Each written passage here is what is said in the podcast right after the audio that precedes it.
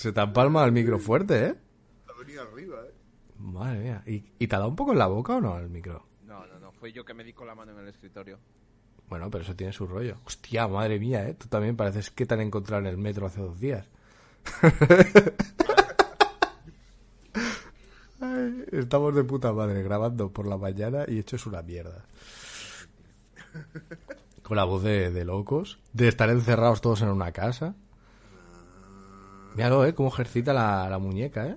De- Y encima, encima sí, sí, es la, es la muñeca derecha. Eh, eh. Te he dicho a ti que no soy... ¿Eres ambidiestro? No. Vas- vas tur- Hostia, qué cosa más rara, ¿no? Sirve para dos cosas, para Claro. ordeñar vaca y para ordeñar otras cosas.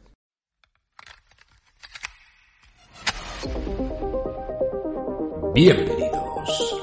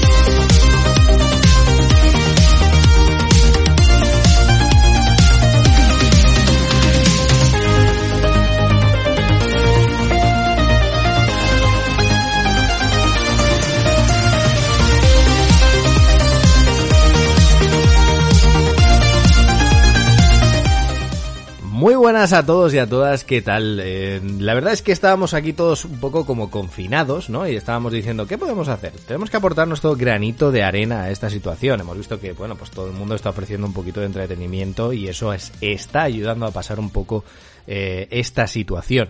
Y de alguna manera nosotros nos estábamos reservando porque tenemos un especial en marcha.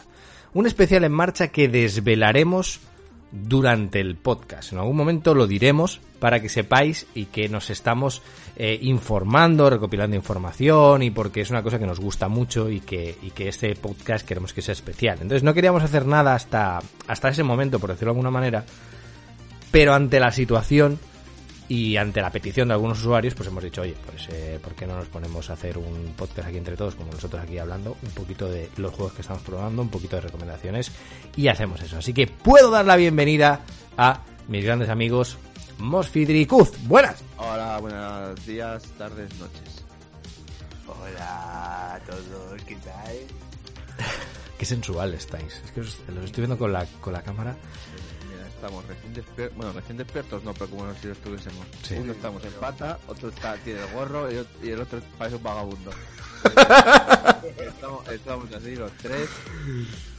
Es que, a ver, eh, una de las cosas que yo creo que nos está uniendo como seres humanos, eh, sobre todo los que somos así en, en el mundo del vicio, es que todos tenemos el sueño en la mierda. O sea, se nos ha trastocado el sueño completamente y estamos viviendo prácticamente en plan vampiros, ¿vale? Bueno, a ver, aquí hay que cogerlo con pinzas, ¿eh? Estamos, vi- algunos nos estamos acostando tarde por lo que nos estamos acostando tarde. Sí, bueno, es verdad, es verdad. Dilo porque no tienes sueño, llámalo Doom Eternal, llámalo Remake, llámalo como quieras. No es porque, uh, es que no me duermo, tío. No, no, no es por preocupaciones, ni mucho menos que las hay, pero este no es el momento. Vamos a salir de todo eso. Es vuestro espacio tranquilo. Ahora mismo, poneros los cascos, escucharnos ahí guay, tranquilos, olvidaros de todo. Que ahora vamos a disfrutar, a hablar de lo nuestro y de lo que nos gusta. Entonces, pues yo creo que lo más guay es empezar a hablar un poco de, de la masacre que, que ha sido para nosotros económicamente estos meses. Porque es que esto es un no parar, chico. Vamos a empezar hablando de Doom Eternal, que me ha petado la puta cabeza. Eh, de los que estamos aquí ahora mismo, me parece que solo yo y Moss, ¿verdad, Kuz? Sí. Lo hemos jugado actualmente. Entonces, Moss se lo ha pasado entero. Yo estoy en las misiones finales. Entonces, mm, primero Moss, tú mismo, si quieres, eh, que además estuvo en directo. Ya sabéis que tanto eh, Kuz como Moss como yo hacemos directos diarios también para amenizaros un poco los días. Y Moss se lo jugó completo. No solamente, eh, ¿qué es? ¿Cómo se...? O sea, no era en, en ultraviolencia, era uno más. ¿En, en qué No, nivel? A ver, la movida fue, eh, chavales, vamos a echar los cojones y nos vamos a pasar de pesadilla. Tercera misión, chavales, vamos a bajar la dificultad. que esto Entonces, eh, no, nada, me lo pasé, me lo pasé en ultraviolencia que aún así vais a flipar. Aún así vais a flipar y lo vais a pasar mal. Por muy curtidos que estéis en shooters, ah, eh, ya os digo yo que vais a, a- a flipar. Yo estuve, bueno, estuve viendo, viendo el directo de Moss eh, el enfrentamiento final y me pedí pasarlo mal, ¿eh? Y, y eso era ultraviolencia, ¿eh? Eso era ultraviolencia. O sea, que imagínate, pero pero su puta madre. Sí, sí, sí, pero es una gozada, tío. Es una gozada. Yo debo decir que me lo estoy jugando en normal porque yo, por desgracia, mi PC pues no lo puedo mover, con lo cual, eh, bueno, sí que lo podría mover, pero supongo que tendría saltos de FPS si es un juego que precisamente necesitas toda la fluidez posible, con lo cual lo estoy jugando en consola y lo estoy jugando normal porque no estoy muy acostumbrado a jugar a shooters con mando, ¿vale? Pero sí que me he dado cuenta que después de... porque yo me pasé todo seguido hace poco el, el Doom 2016 y encaré directamente el Eternal, con lo cual me he visto con más facilidad y no me he atascado en los combates. Es muy probable que la segunda vuelta que le dé, que se la daré, eh, será en ultraviolencia porque es que me está gustando. Es más, Mosfir y yo os vamos a anunciar una cosa, no es que nos casamos, es otra cosa más importante, no hemos platinado nunca algo y se nos pasa por la cabeza platinarlo. Se nos pasa por la cabeza. Luego puede ser que esto quede en agua de borrajas. Para ¿eh? que se haga, sobre Sí. todo por mi parte, ahora que se haga ya es otra cosa. No, no, y por la mía. Porque, quiero- bueno, para, para que lo quieras saber, eh, el juego no tiene logro de pasártelo en dificultad difícil, o sea, eh, que me sorprendió bastante siendo un Doom. Simplemente con que te lo pases en dificultad cualquiera, te, te vale el logro. Pero hay logro en concreto, que de hecho es un modo nuevo que han puesto en el juego, que es el modo, ¿cómo se llamaba? Vidas. No, vidas. Sí, no vi- algo así, vidas extra o algo así. vidas extra o algo así. Que el juego lo puedes acabar en cualquier dificultad, pero el modo es. eh, el logro os digo cómo es. El logro es acábate el juego en cualquier dificultad, pero que sea en el modo vidas con 10 vidas extra. ¿Vale? O sea, si pierdes esas vidas, el juego se acabó. El nivel de dificultad que, que- que estés. Yo me lo he pasado, me lo estoy pasando muy fácil, para asegurar. Y no sé yo. A ver. Pero bueno, Así- de así esto que- ya hablaremos. Sí, sí, a ver si lo conseguimos. Del juego, quiero decir. Ah, bueno, sí, sí, sí. hostia, O sea, Goti Supremo. Eh, vais a flipar, vais a flipar porque, mira, eh, yo debo decir que el, el Doom 2016 me gustó muchísimo, me ha gustado muchísimo, pero la adicción que me está provocando este juego no lo he tenido con ninguno desde hace muchísimo tiempo. Y, es que he hecho, o sea, he hecho como, como una especie de, de- retroceso a mi infancia de cuando probé por primera vez el Doom. Y he tenido esa sensación, esa, esas ganas de Doom, ese, ese buscar, eh, ¿cómo se llama el demonio? De leérmelo, de, de, de mirar figuras por internet. O sea, me ha vuelto la fiebre fuerte de Doom, que pensé que la superé en mi adolescencia, y es mentira. Es mentira, me ha, me ha vuelto con mucha más fuerza por este, por este Doom, por culpa del Doom, por culpa de Mosfidri y, y por qué no, por culpa del complejo Lambda. Así que al final eh, todo me ha llevado un poco a, a volver a ese, a ese mundo demoníaco que, que tanto nos gusta arrasar, ¿no? Es que, es que es la hostia. Y bueno, ya que has mencionado Complejo Landa, desde aquí les mandamos un abrazo, que son compañeros de, de ¿cómo se dice?, de oficio.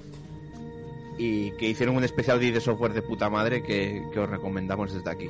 100%, increíble, me lo dijo Mosfiri y, la verdad es que, bueno, ya, ya sabéis, tiene un gran talento.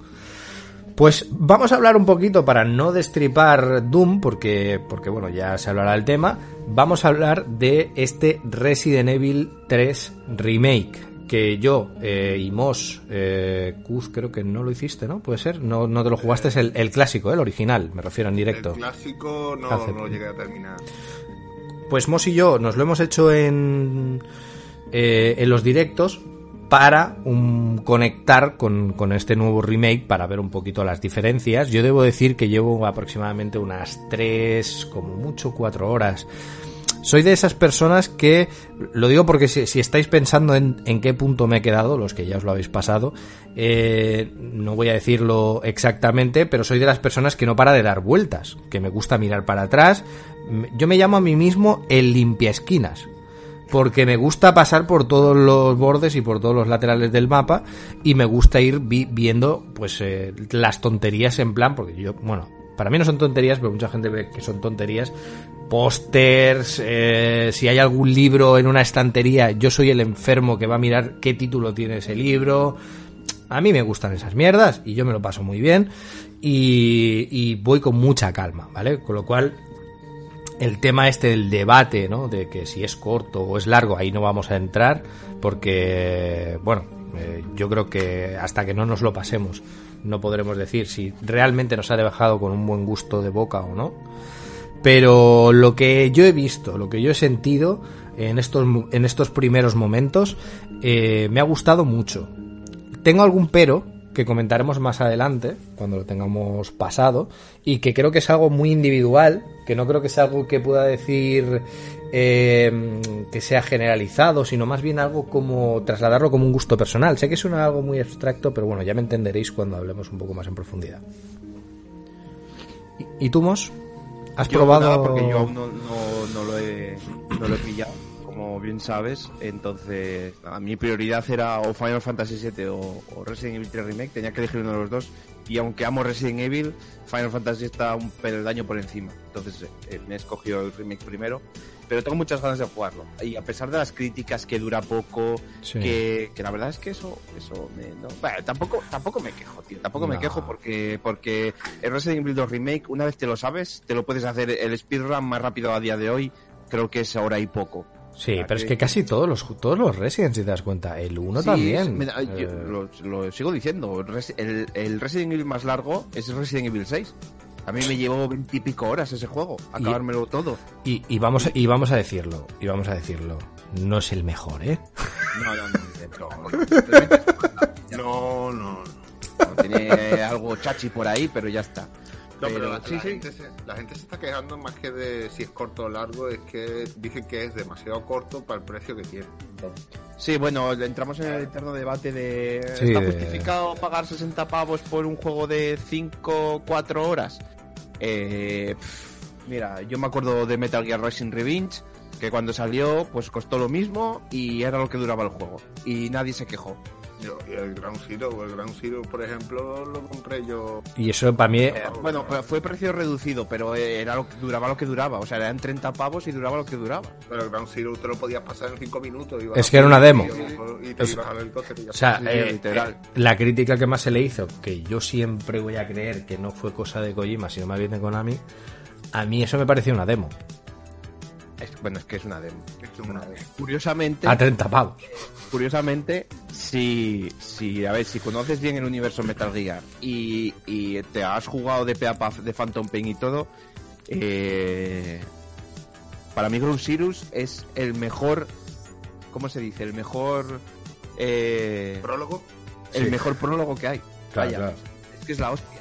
Ese prólogo, si de Phantom Pain hubiese sido entero así, la hostia. La hostia.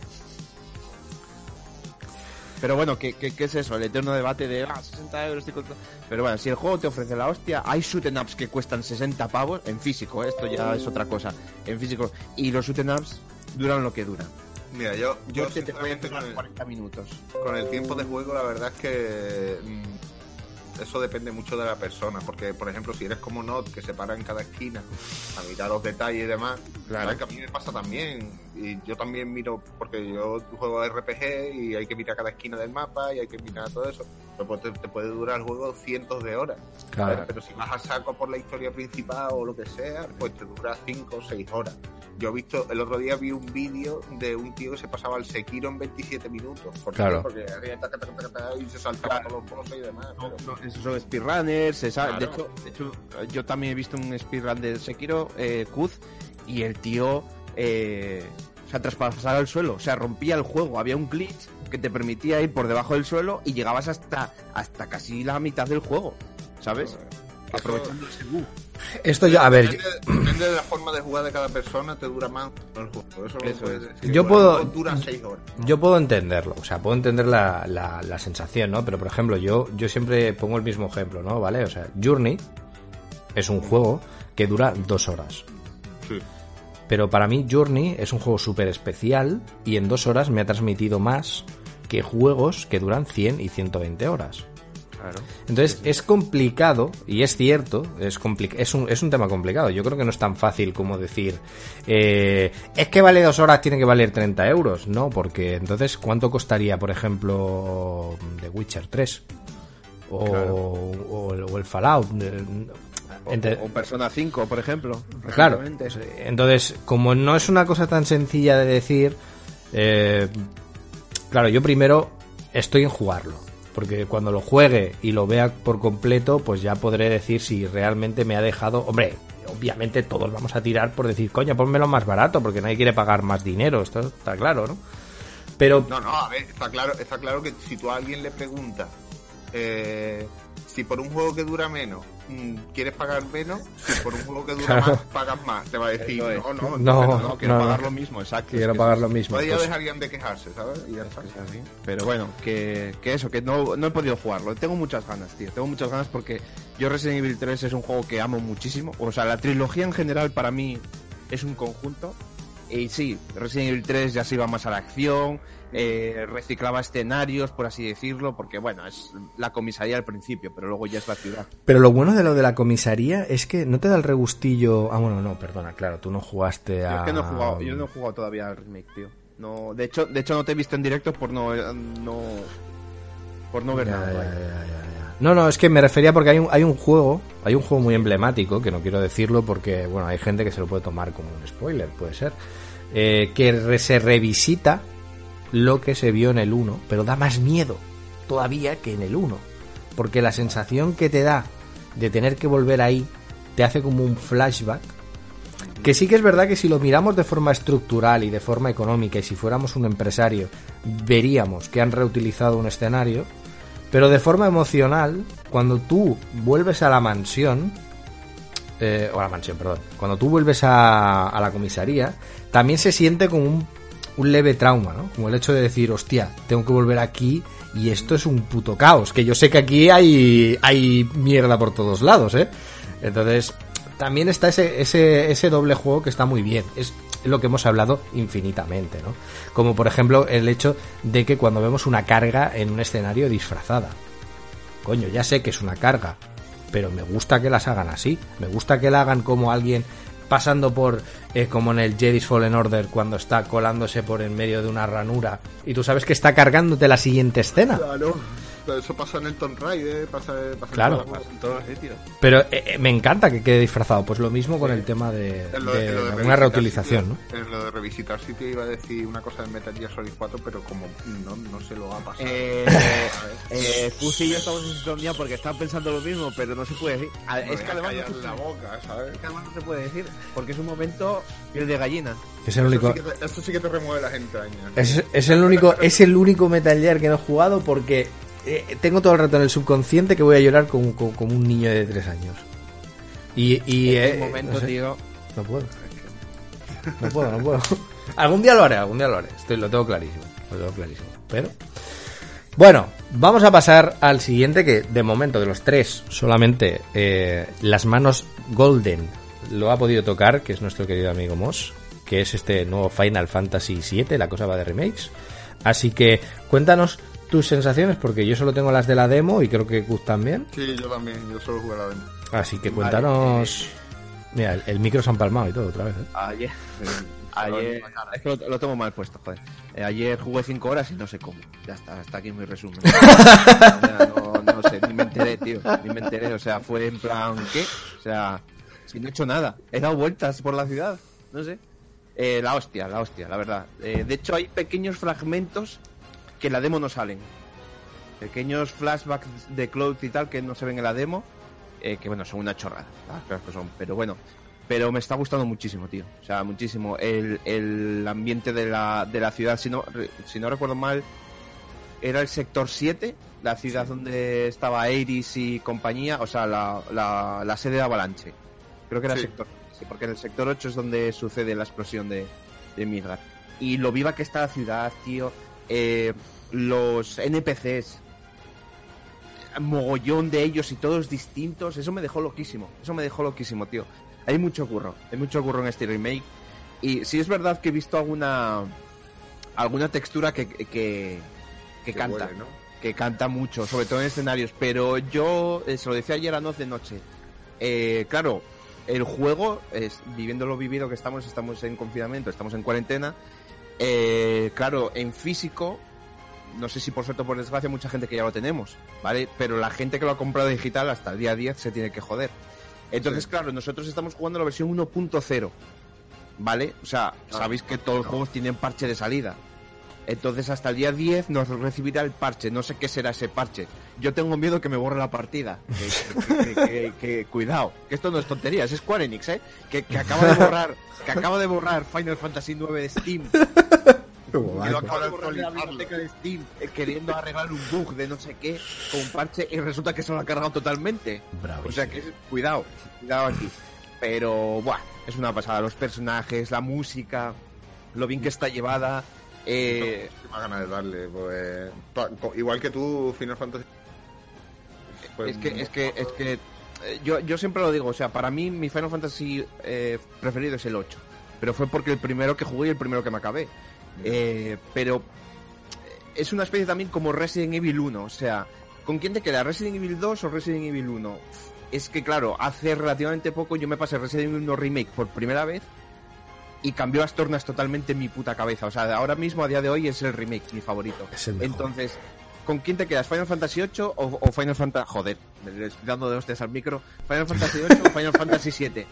Pues mira, chicos, no lo sé. A día de hoy no lo sé. Por cariño quizás el 8, pero en conjunto quizás el, el 7, no lo sé. Claro, claro. En plan técnico tienes uno y en Sí, plan corazón. Como, como me- eh, como Metal Gear. eh, claro. ¿Con qué Metal Gear te quedas? Y yo, es que, tío, yo el que llevo en el corazón es Metal Gear Solid 1 de Play 1. Pero objetivamente, eh, mi favorito de toda la saga es Metal Gear Solid 3. O sea, esto, esto, esto es así. Entonces con Final Fantasy VII, pues, pues pasa lo mismo. Y ya os digo, eh, hay mucho amor. Hay mucho amor en este remake. eh, tengo que jugarlo más, ¿vale? Tengo que jugarlo más. Ahora es lo típico. Pues estoy súper empalmado, estoy tal, pero bueno, ya analizaremos fríamente. Pero de momento, de momento genial. O sea, no sé, los personajes, cómo están hechos.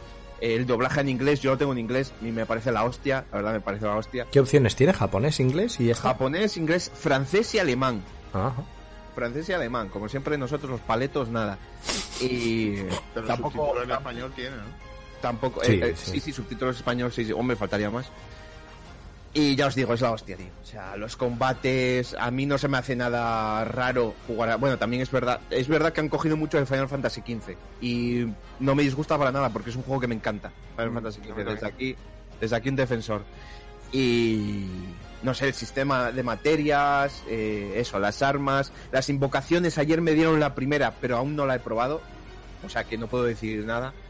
Pero todo, tío. Y mira, sinceramente, a esa gente, desde aquí, lo he puesto en Twitter. Es que Tifa no tiene pecho, es que no me gusta el rebo... Mira, tío, o sea, iros debajo de una piedra, tío. No sé, iros a plantar lechugas, ir- iros al retiro, iros a tomar por culo, porque FIFA da igual en qué juego, peli salga, que es la waifu de las waifus, tío. O sea, me he enamorado. Ya en- me he enamorado de ella. Ya me enamoré de ella en Advent Children, el, el diseño que le hicieron. Pero es que, es aquí, tío, es la waifu perfecta, tío. Y además que sepáis que no sé si queréis mm, las, las duraciones que se están barajando aproximadamente, por si lo queréis saber, haciéndolo todo, las que se dicen, ¿eh? No lo hemos comprobado, esto no está verificado y es lo que la gente pues más está diciendo por ahí que la duración puede ser de 35 a 40 horas, cosa que para un primer episodio pues a mí me parece bastante aceptable. Sí, a mí, a mí me parece de puta madre. Vaya, a ver, eh, claro, yo muchas veces esto lo he comentado con vosotros y con colegas y tal, y, y es en plan, buah, Final Fantasy VII Remake, por fin aquí, por fin lo tenemos, por fin lo estamos jugando, las sensaciones de, de, de como un crío, ¿no? De, Buah, por fin, no sé qué, pero luego piensas fríamente y dices tú, hostia, es que esto, esto es Midgar y ya está. O sea, por muy largo que sea, esto es Midgar y ya está. O sea, ya no hay más. Ya, a saber cuándo en el segundo capítulo. Claro. Pero bueno, si mirándolo fríamente, pues, oye, pues si cada capítulo me va a ofrecer 40, 50 horas, digo 40 y 50, 50 horas por mi parte, porque ya os digo, yo ayer hice 5 horas, hice 5 misiones secundarias y todo lo más farmeo. O sea, no hice más. No hice más. O sea que me- a mí me llevará más tiempo, supongo, el, el- el- el subir de nivel la, ma- la materia y todo, todo el tema. Pero tú, tú imagínate si esto, esta primera parte nada más que es mítica, o sea, eh, imagínate el mundo entero por fuera que es Claro, es que es eso. Te puede petar la cabeza, tío. Es que, eh, eh, es que es eso, no sé, el segundo capítulo vete tú a saber hasta dónde llega, pero el segundo capítulo ya me imagino que meterán las armas, ya meterán todo el tema del chocobo dorado y todas estas movidas, supongo. Claro, sí, lo de Chocobo, El farmeo pa' tope, porque recordemos que, hombre, no lo van a hacer igual, pero Final Fantasy VII, eh, Final Fantasy VII original tenía tres CDs y el tercer CD, CD era cortísimo, era muy sí, corto. era muy corto. No creo que hagan lo mismo aquí, pero que me refiero que en el segundo CD ya meterán toda la... No, La no, chicha. yo creo, yo creo que lo van a equilibrar un poquito más. O sea, van a partir la historia para que todo, todas las Exacto. tengan su chicha, ¿sabes? Si no, Exacto. un- Es que de hecho yo hubiera optado porque la primera fuera la más corta. ¿Sabéis? Para que luego la mediana fuera en plan las dos torres, ¿sabes? En plan del Sí. Señor de los Anillos, que, que es la, la larga, y luego la tercera, pues ya también el, el, el de esto, lo gordo. Y, lo- y así yo, yo creo que quedas satisfecho con el producto al final, ¿no? Una vez Sí. ya sabes que ya has Es que- es que asumido puede son ser, episodios. Puede ser que, que la segunda parte sea más larga que esta. O sea que... Que seguro que sí, ¿eh? Yo apuesto que sí. Yo apostaría también que sí, pero. Pero bueno, que, que, que muy bien, la verdad, muy bien, muy bien. Bueno, pues la verdad es que nos ha salido eh, muchísimo trabajo, como veis, porque no paran de salir juegos, nuestra cartera está temblando, pero, pero, pero sabemos que hay gente que os estáis eh, aburriendo, ¿no? Que queréis recomendaciones. Desde aquí, nuestras humildes recomendaciones para que paséis una cuarentena de una forma un poquito más eh, liviana, ¿no? Con un montón de contenido, cultura, tenemos muchísimo que ver y simplemente vamos a daros un ápice de recomendaciones que creo que eh, pueden interesaros, que pueden gustaros, que podéis descubrir también cositas. Hay unas que son mm, muy conocidas por todo el mundo, pero que siempre está bien rejugar. Hay otras que son un poquito más escondidas. Pero bueno, la intención es buena. La intención es daros cositas agradables para que podáis entreteneros durante estos días. Así que, bueno, pues vamos a empezar un poquito de todo. No nos vamos a ceñir simplemente en videojuegos. Vamos a hablar de series, vamos a hablar de películas, vamos a hablar de libros y vamos a hablar también, eh, pues incluso de, algunas recomendaciones, tanto obviamente de videojuegos, tanto actuales como retro. Así que, no sé, vamos a empezar, por ejemplo, primero por películas, que tal vez sea lo más eh, raro, ¿no?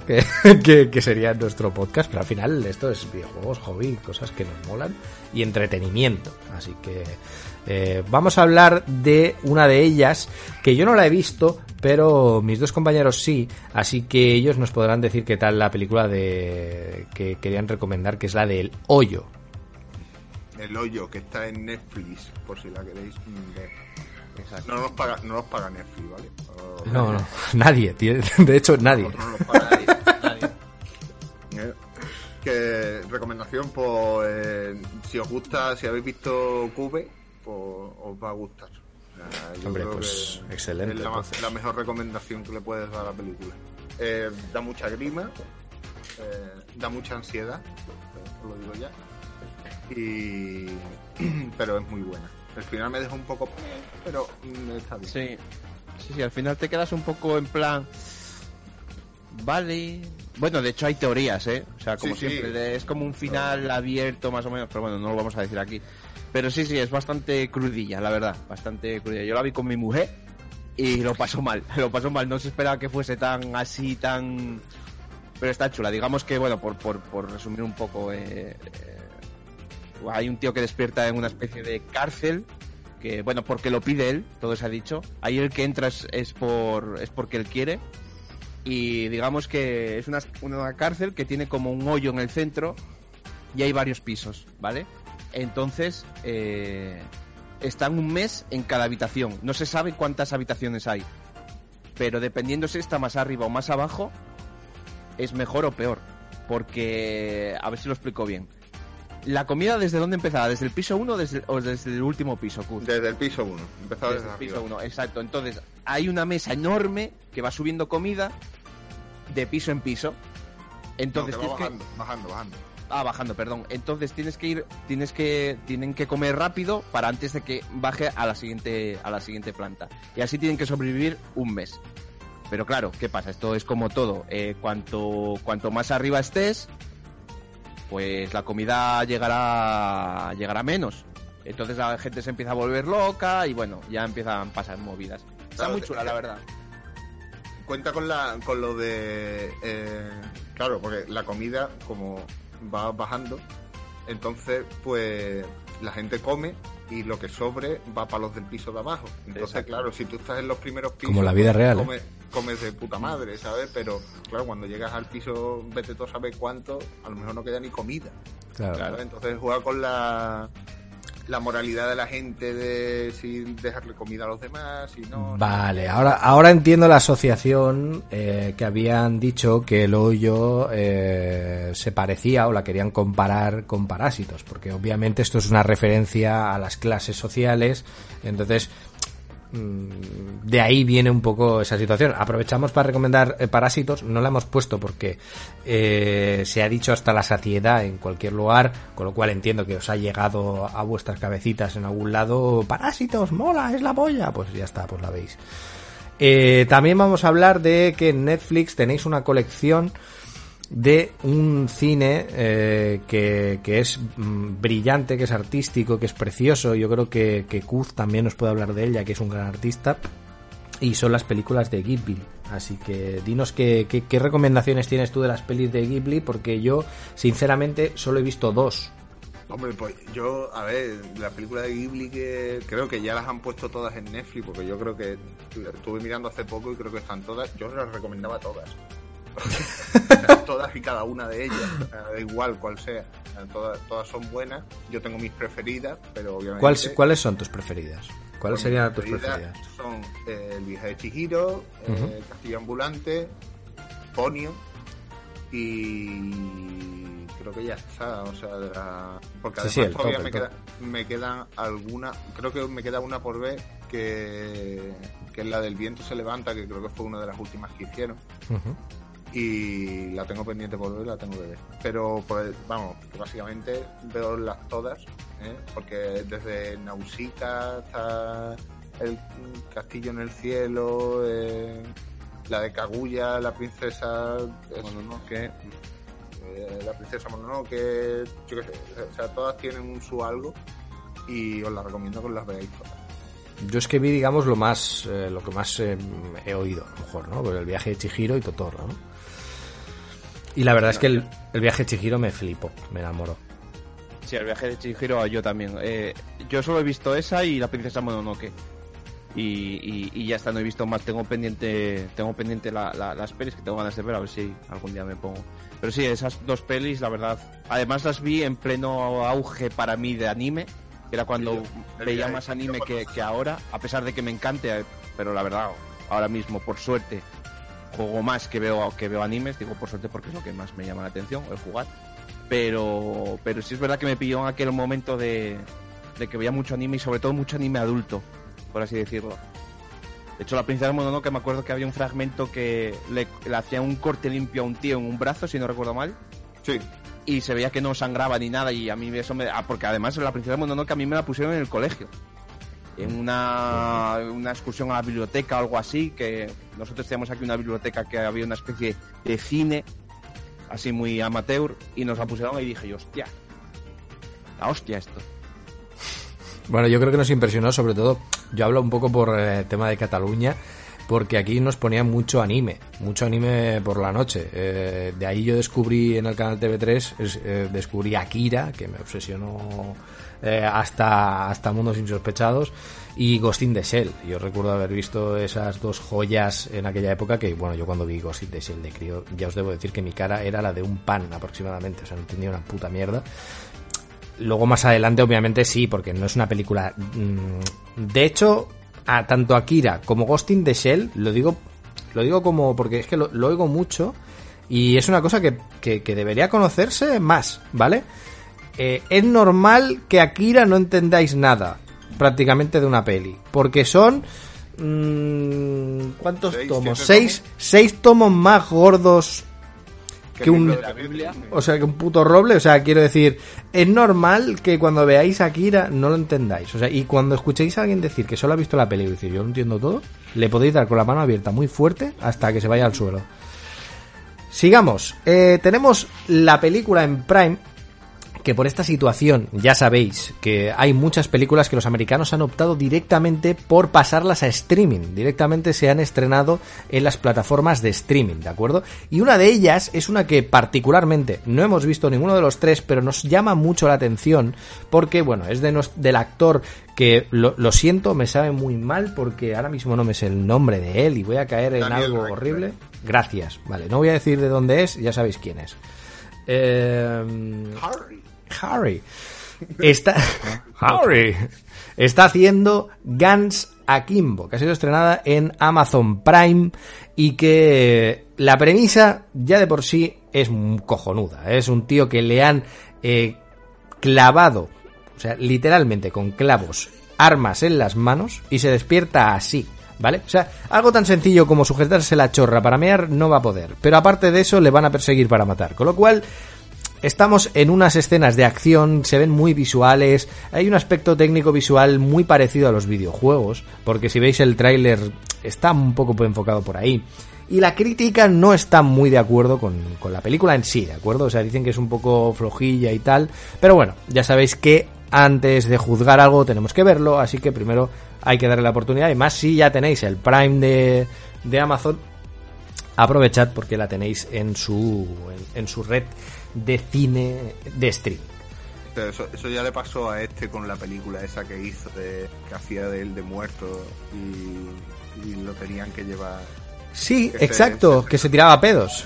Y sí, exacto. Y, Sí. que, y que tuvo una crítica horrorosa. O sea, de hecho, la gente se salió de la sala del cine en el festival porque no le gustó una mierda la película. Sin embargo, tiene un montón de, de gente que dice que es una película de culto. Exactamente, yo- El problema, el problema de todo es que yo entiendo esta situación. O sea, él está eligiendo papeles para desmarcarse de Harry Potter. no. Entonces está haciendo todo lo posible, igual que está haciendo el actor de Crepúsculo. Está haciendo todos los papeles posibles, que por ejemplo ha hecho la del Faro, que por cierto se me había, se me había olvidado recomendárosla, pero es una peli difícil de recomendar. Quiero decir, no es una película para todo el mundo, es una película de hablar. ¿Vale? Es una película de ver el énfasis en, en, el, en el acting, ¿vale? De ver cómo actúan dos titanes como los que salen en la película. Porque realmente ahí es cuando dije, madre mía, Pattinson es un actor increíble. O sea, increíble. Y además, junto a otra leyenda que es Willem Dafoe, que hacen unos duelos de, de, acting ahí que es increíble. Que tenéis que ver. Lo que pasa que, como, como bien digo, no es una película para todo el mundo, es una película de muchos planos, es una película de, de ver diferentes situaciones. A veces hay eh, encuadres que recuerdan a, a- a ciertos cuadros renacentistas.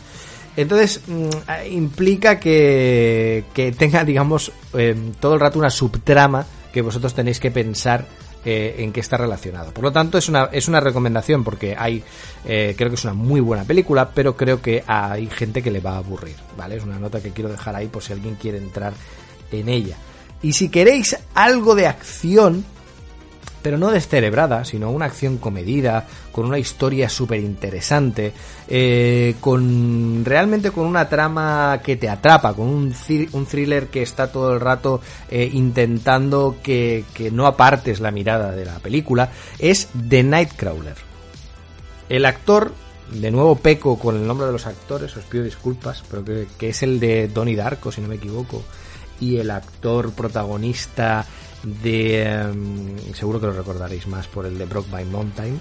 Eh, este es el que, el que es el protagonista. Bueno, bueno, más recientemente es el que sale en Spider-Man eh, haciendo de misterio, básicamente.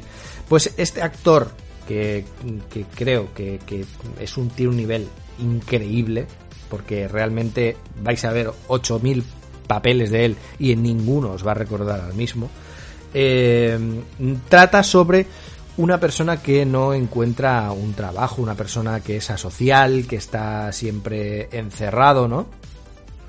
Y un día descubre que hay gente que se gana dinero filmando cómo otra gente sufre. Por ejemplo, en un accidente de tráfico, ¿no? Entonces él se da cuenta que puede sacar mucho dinero si él llega antes que la policía y graba a la persona retorciéndose de dolor en el coche y luego vendiendo esas imágenes a los canales de noticias. Aparte de una crítica social muy, muy incisiva, creo que eh, te atrapa por diferentes circunstancias que no quiero decir que si queréis ver el tráiler pues ya lo veréis y si no la propia película te va llevando lentamente a diferentes situaciones. No sé si habéis visto vosotros de Nightcrawler. No, no lo he visto. No, yo tampoco. De hecho, de hecho es, es una peli que hace bastante que le sigo la pista y que, y que no he visto todavía, pero sí, sí, la... Siempre ha tenido buenas críticas, pero es como una película que ha pasado muy por debajo del radar. Sí, sí, y, y realmente me, me da pena, me da pena, me apena porque pasan, pasan muy por debajo, pero son, son películas de estas que digo yo, pasan por debajo tocando el cielo, porque es que cuando las ves es, eh, es impresionante. Y luego, bueno, pues una recomendación así un poco más eh, light, por decirlo de alguna manera, más de, más de, también es un thriller de misterio que os va a tener entretenidos hasta el final de, de- de la, de la película, y se llama Come to Daddy, ¿vale? Aquí de nuevo vuelvo a pegar por lo mismo, por el nombre del actor, es el que hace de Frodo en El Señor de los Anillos, pero seguro que me entendéis todos, ¿vale? Recibe una carta de su padre, Elijah Wood, exacto, que fue abandonado con 5 años. Entonces él recibe una, una carta de su padre que le dice que quiere hablar con él, ¿vale? Se lee entre líneas una posible reconciliación. Y eh, tiene que acudir a su casa de verano, que está en la playa, eh, aislados. Y cuando llega allí se da cuenta que su padre eh, no, no, no rula mucho. No rula mucho y es muy posible de que lo intente matar. ¿Vale? A partir de ahí yo quiero que, veáis la película porque realmente hay situaciones muy chulas y en momentos me recordó un poco al, al tema de llevar la película y algunas situaciones muy rollo Quentin Tarantino. Entonces si os gusta el cine de Tarantino, yo creo que es una recomendación bastante chula, Come to Daddy, que, que fue presentada en el Festival de, de Sitges. Y luego ya, la última que, que, bueno, a ver, de las últimas que voy a recomendar, que sería Pontypool, que si queréis ver una película de zombies atípica, que no sea la de siempre, que no esté centrada en... no sé, no, no es de Walking Dead, ni mucho menos. Eh, si os gustan estas, estas típicas películas que todo sucede en una habitación, os recomiendo encarecidamente Pontypool. Podéis ver el tráiler y si os apetece eh, podéis verlo, ¿no? Es todo a partir de un locutor de radio en la emisora de radio, con la gente que le lleva la radio, empieza a escuchar por las noticias la invasión zombie.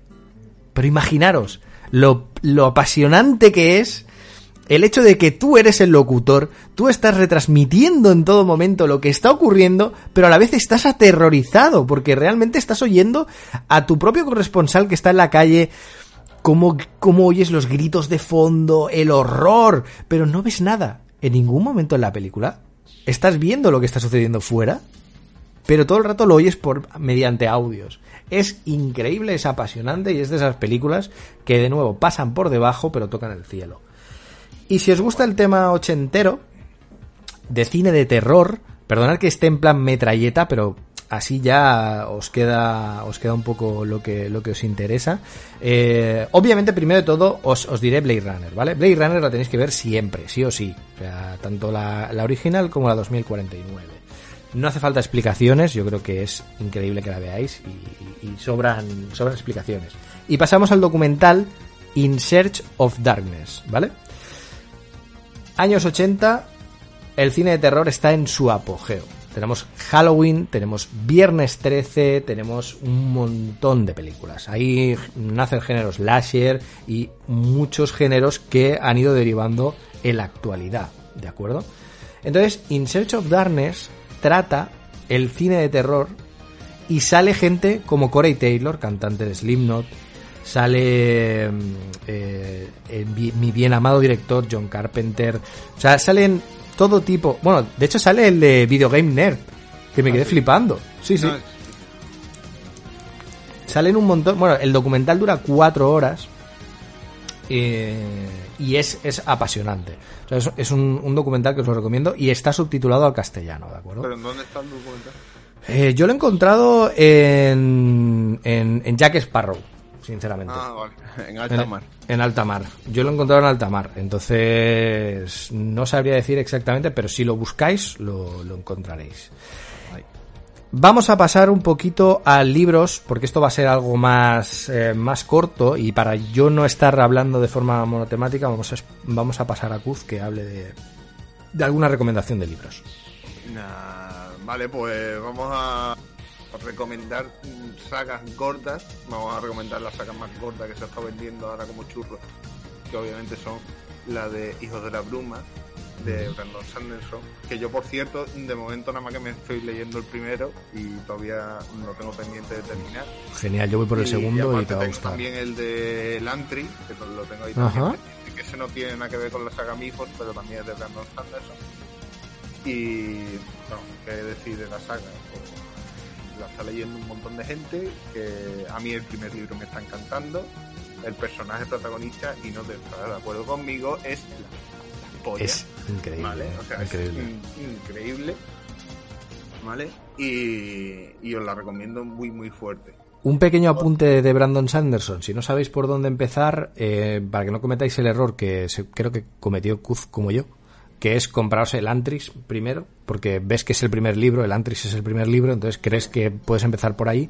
Entonces yo os recomiendo que empecéis por la saga eh, Nacidos de la Pluma, Mistborn, ¿de acuerdo? Y a partir de ahí em, veis un poco la mecánica que tiene y realmente para mí es un escritor de ciencia ficción, de, de fantasía, eh, maravilloso. O sea, es mm, me ha retrotraído a aquellos momentos en los que descubrí eh, ese género y lo ha renovado con unas pinceladas mucho más eh, creíbles, por decirlo de alguna manera, ¿no? Como más adaptado a, ha mezclado lo que es la fantasía con la ciencia, ¿no? Pod- Podríamos decir algo así Sí, sí. intentando darle un toque mucho más realista, que atrapa más y que, bueno, pero simplemente os recomendamos que, que- que echéis un ojo. A mí, me, a mí lo que me gusta es que se parece en tanto a Tolkien, por ejemplo, en el sentido de que tiene todo muy pensado. O sea, Sí. cómo utilizan los metales para, para hacer magia, cómo lo tiene todo muy esquematizado, te lo explica también. Al principio cuando, te lo, cuando lo ves, o sea, cuando lo lees y demás, pues te, te vuelve un poco loco. Pero después, como te lo va explicando, para qué sirve cada cierto metal para hacer ciertas que cosas. Entonces, pues, no sé, el tío es un máquina escribiendo. Sí, sí, sí, Además, de hecho, saca libros como churros. Es súper prolífico. Increíble porque no entiendo cómo puede escribir tan rápido. Es profesor también, me parece, eh, si no recuerdo mal, de literatura, No sé. hace simposios y... Algunos deberían de tomar nota, ¿saben? No te quiero decir nada, George R. R. Martin. Deja de viajar ¿eh? y de, de comer. comer. Eh, pero sí, bueno, yo el Antris todavía no me lo he terminado. O sea, no me lo he terminado porque no lo he empezado. ¿sabes? O sea, yo me lo compré, pero eh, también me dijeron lo mismo. Dice, empiézate primero Mistborn porque em- el Antris es mucho más denso y... Sí, bueno, también dicen que se nota, ¿no? Fue su primer libro, con, con claro. la saga de Mistborn, ¿sabes? Entonces, pues, léete primero ese, que es mucho mejor. Ya cuando te enganches a, a los libros de Sanderson, pues entonces ya te lee el Antris si quieres, que, que está bien. Eh, otra que voy a recomendar, eh, esto es una trilogía que a mí me encanta, ¿vale? Que tiene que ver con los reinos olvidados, que es un mundo Grande. de fantasía RPG de Advanced Dungeons and Dragons. Ya. Eh, que si os gusta los juegos de Baldur's Gate tendréis que leer ¿vale? porque es, justamente lo que pasa se explican muchas cosas que pasan en el juego que a lo mejor si no te has leído los libros pues no vas a entender ¿vale? Claro. porque es una época en la que los mm, dioses tienen que bajar a la tierra eh, para buscar unas tablas. Muchos de ellos mueren. eh, pues, obviamente están en la Tierra, son mortales, pero pasan cosas curiosas porque, por ejemplo, la diosa de la magia no está. Entonces la magia no existe en el mundo, porque como no está en su, su especie de templo, ¿vale? Pues no existe magia en el mundo. O sea, una época bastante convulsa en los reinos olvidados. Y tiene mucho que ver con, la, con los juegos de Baldur's Gate. Así que, bueno, os la recomiendo encarecidamente. Además, los personajes son la leche. So- es la polla. Y bueno, además luego tenemos, eh, esto lo podría comentar Mosfidri, por ejemplo, el tema de, de lo de héroes de papel, ¿no? Eh, esta... mm, que, Sí, que bueno, es para, una- para, para recomendar también un poco lectura de, de, de videojuegos, básicamente. Pero bueno, que sepáis que la web de... Bueno, no sé si es la web de Héroes de Papel o la editora, que es GamePress, está, como estamos en confinamiento y tal, está ofreciendo algún que otro libro gratis.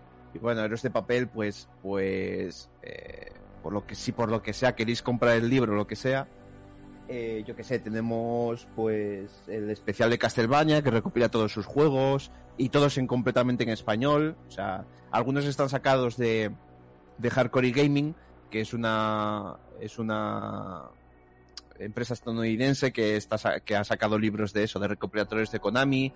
Tiene un especial de Shoot 'em Ups, tiene un especial de Konami, tiene un especial de Sega y todo muchos de estos héroes de papel los ha, los ha traído y los ha traducido. Y pues tenemos el de Castlevania, tenemos el de Nintendo, tenemos el de Mega Drive Legends, yo que sé, tenemos también el de la historia de Sega, como empezaron siendo la hostia y se fueron al carajo, por culpa de Sega América, como no. Y yo que sé, un montonazo de libros más que, que algunos creo que tenéis disponibles gratis en la web de GamePress. Por ejemplo, sé que Sega Arcade, el Sega Arcade Classics está, lo tenéis gratis para descargar en PDF y oye, así sabéis un poquito más de la historia de, de Sega. Maravilloso. Y además, no podemos dejar de, de recomendar, porque si hay, si hay un pilar fundamental para todas las personas que estamos en una situación un poco diferente o crítica, es el humor. El humor es la base racional para nuestra vida. Y eso os lo ofrece Terry Pratchett. Tenéis fantasía y tenéis humor a raudales. Os vais a reír sin parar mientras os quedáis atrapados por aventuras y historias súper entretenidas. Así que Terry Pratchett es algo obligatorio. ¿Y- ¿Y cuál me recomiendas de Terry Pratchett? Cógete el que quieras. Pero bueno, siempre está lo típico, ¿no? Guardias, guardias o cosas así. Pero bueno, si quieres empezar, el primer libro es El color de la magia. Por lo primero y por ver un poco el mundo que continúa por otro libro que ahora mismo no recuerdo, pero lo tengo por ahí. Y, y- bueno, son las cosas más esenciales que os podemos recomendar en cuanto a libros, ¿vale? Entonces lo que vamos a pasar ahora es a recomendaros un poquito el tema de series, ¿vale? Series pues que, podéis ver en algunos, en algunos sitios que lo vamos a pasar un poco por encima, vamos a comentar algunas que creemos que son importantes y que os pueden también ayudar a superar esta, esta cuarentena, ¿no? Entonces voy a empezar un poquito por yo, eh, Altered Carbon, ¿vale? Que si os gusta Blade Runner y queréis ver un mundo de en plan cyberpunk y todo esto viene de una novela, una novela que es eh, muy pequeñita, ¿no? Y que ahora mismo ha salido incluso la segunda temporada. Pero creo que lo están haciendo muy bien, creo que, que, que tiene, tiene futuro, ojalá la, la serie continúe y que si os gusta simplemente, ya os digo, el tema de, de ciencia ficción y el rollo cyberpunk, pues lo tenéis ahí, cyberpunk, perdón, lo tenéis ahí de, de muy buena calidad. Eh, ¿Qué más, Kuz? Una tú, por ejemplo. Pues eh, yo voy a recomendar, como bien sabéis, eh, a finales del mes pasado salió Disney Plus, ¿vale? Y eh, tenéis, mm, los que no lo tengáis, mm, podéis probar los 7 días gratis, por cierto. Y claro, yo cuando hostia, ha salido Disney Plus, que voy a poder ver de Mandalorian después de que lo ha visto todo el mundo ya, de Jack Todo el mundo con, los, de- con los memes de, de- ya que Yoda los cojones. dejar de hacerme forma- spoiler. qué forma de esquivar spoiler, o sea, madre Ya de ves. Dios. Pero bueno, digo, hostia, voy a ver de Mandalorian, no sé qué, Disney Plus, va a poder ver Mandalorian, bien, bien, de puta madre. Cuando lo pongo, Dos episodios. Sea, pero, pero, qué farsa es esta, o sea, qué broma es esta. Resulta que lo pone, ponen un capítulo cada viernes, ¿vale? Para que lo sepáis. Sí, sí. O sea, que de momento van cuatro puta. capítulos.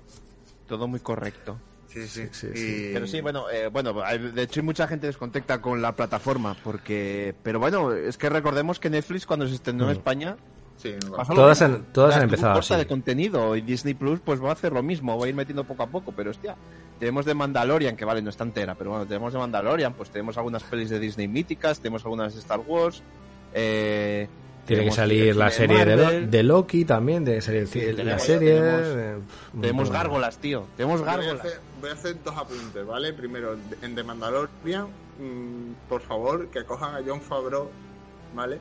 Para las próximas películas de Star Wars, ¿vale? Que se dejen de Abran, que se Hmm. dejen de pollada, que se dejen de tonterías, pero que cojan a ese tío, ¿vale?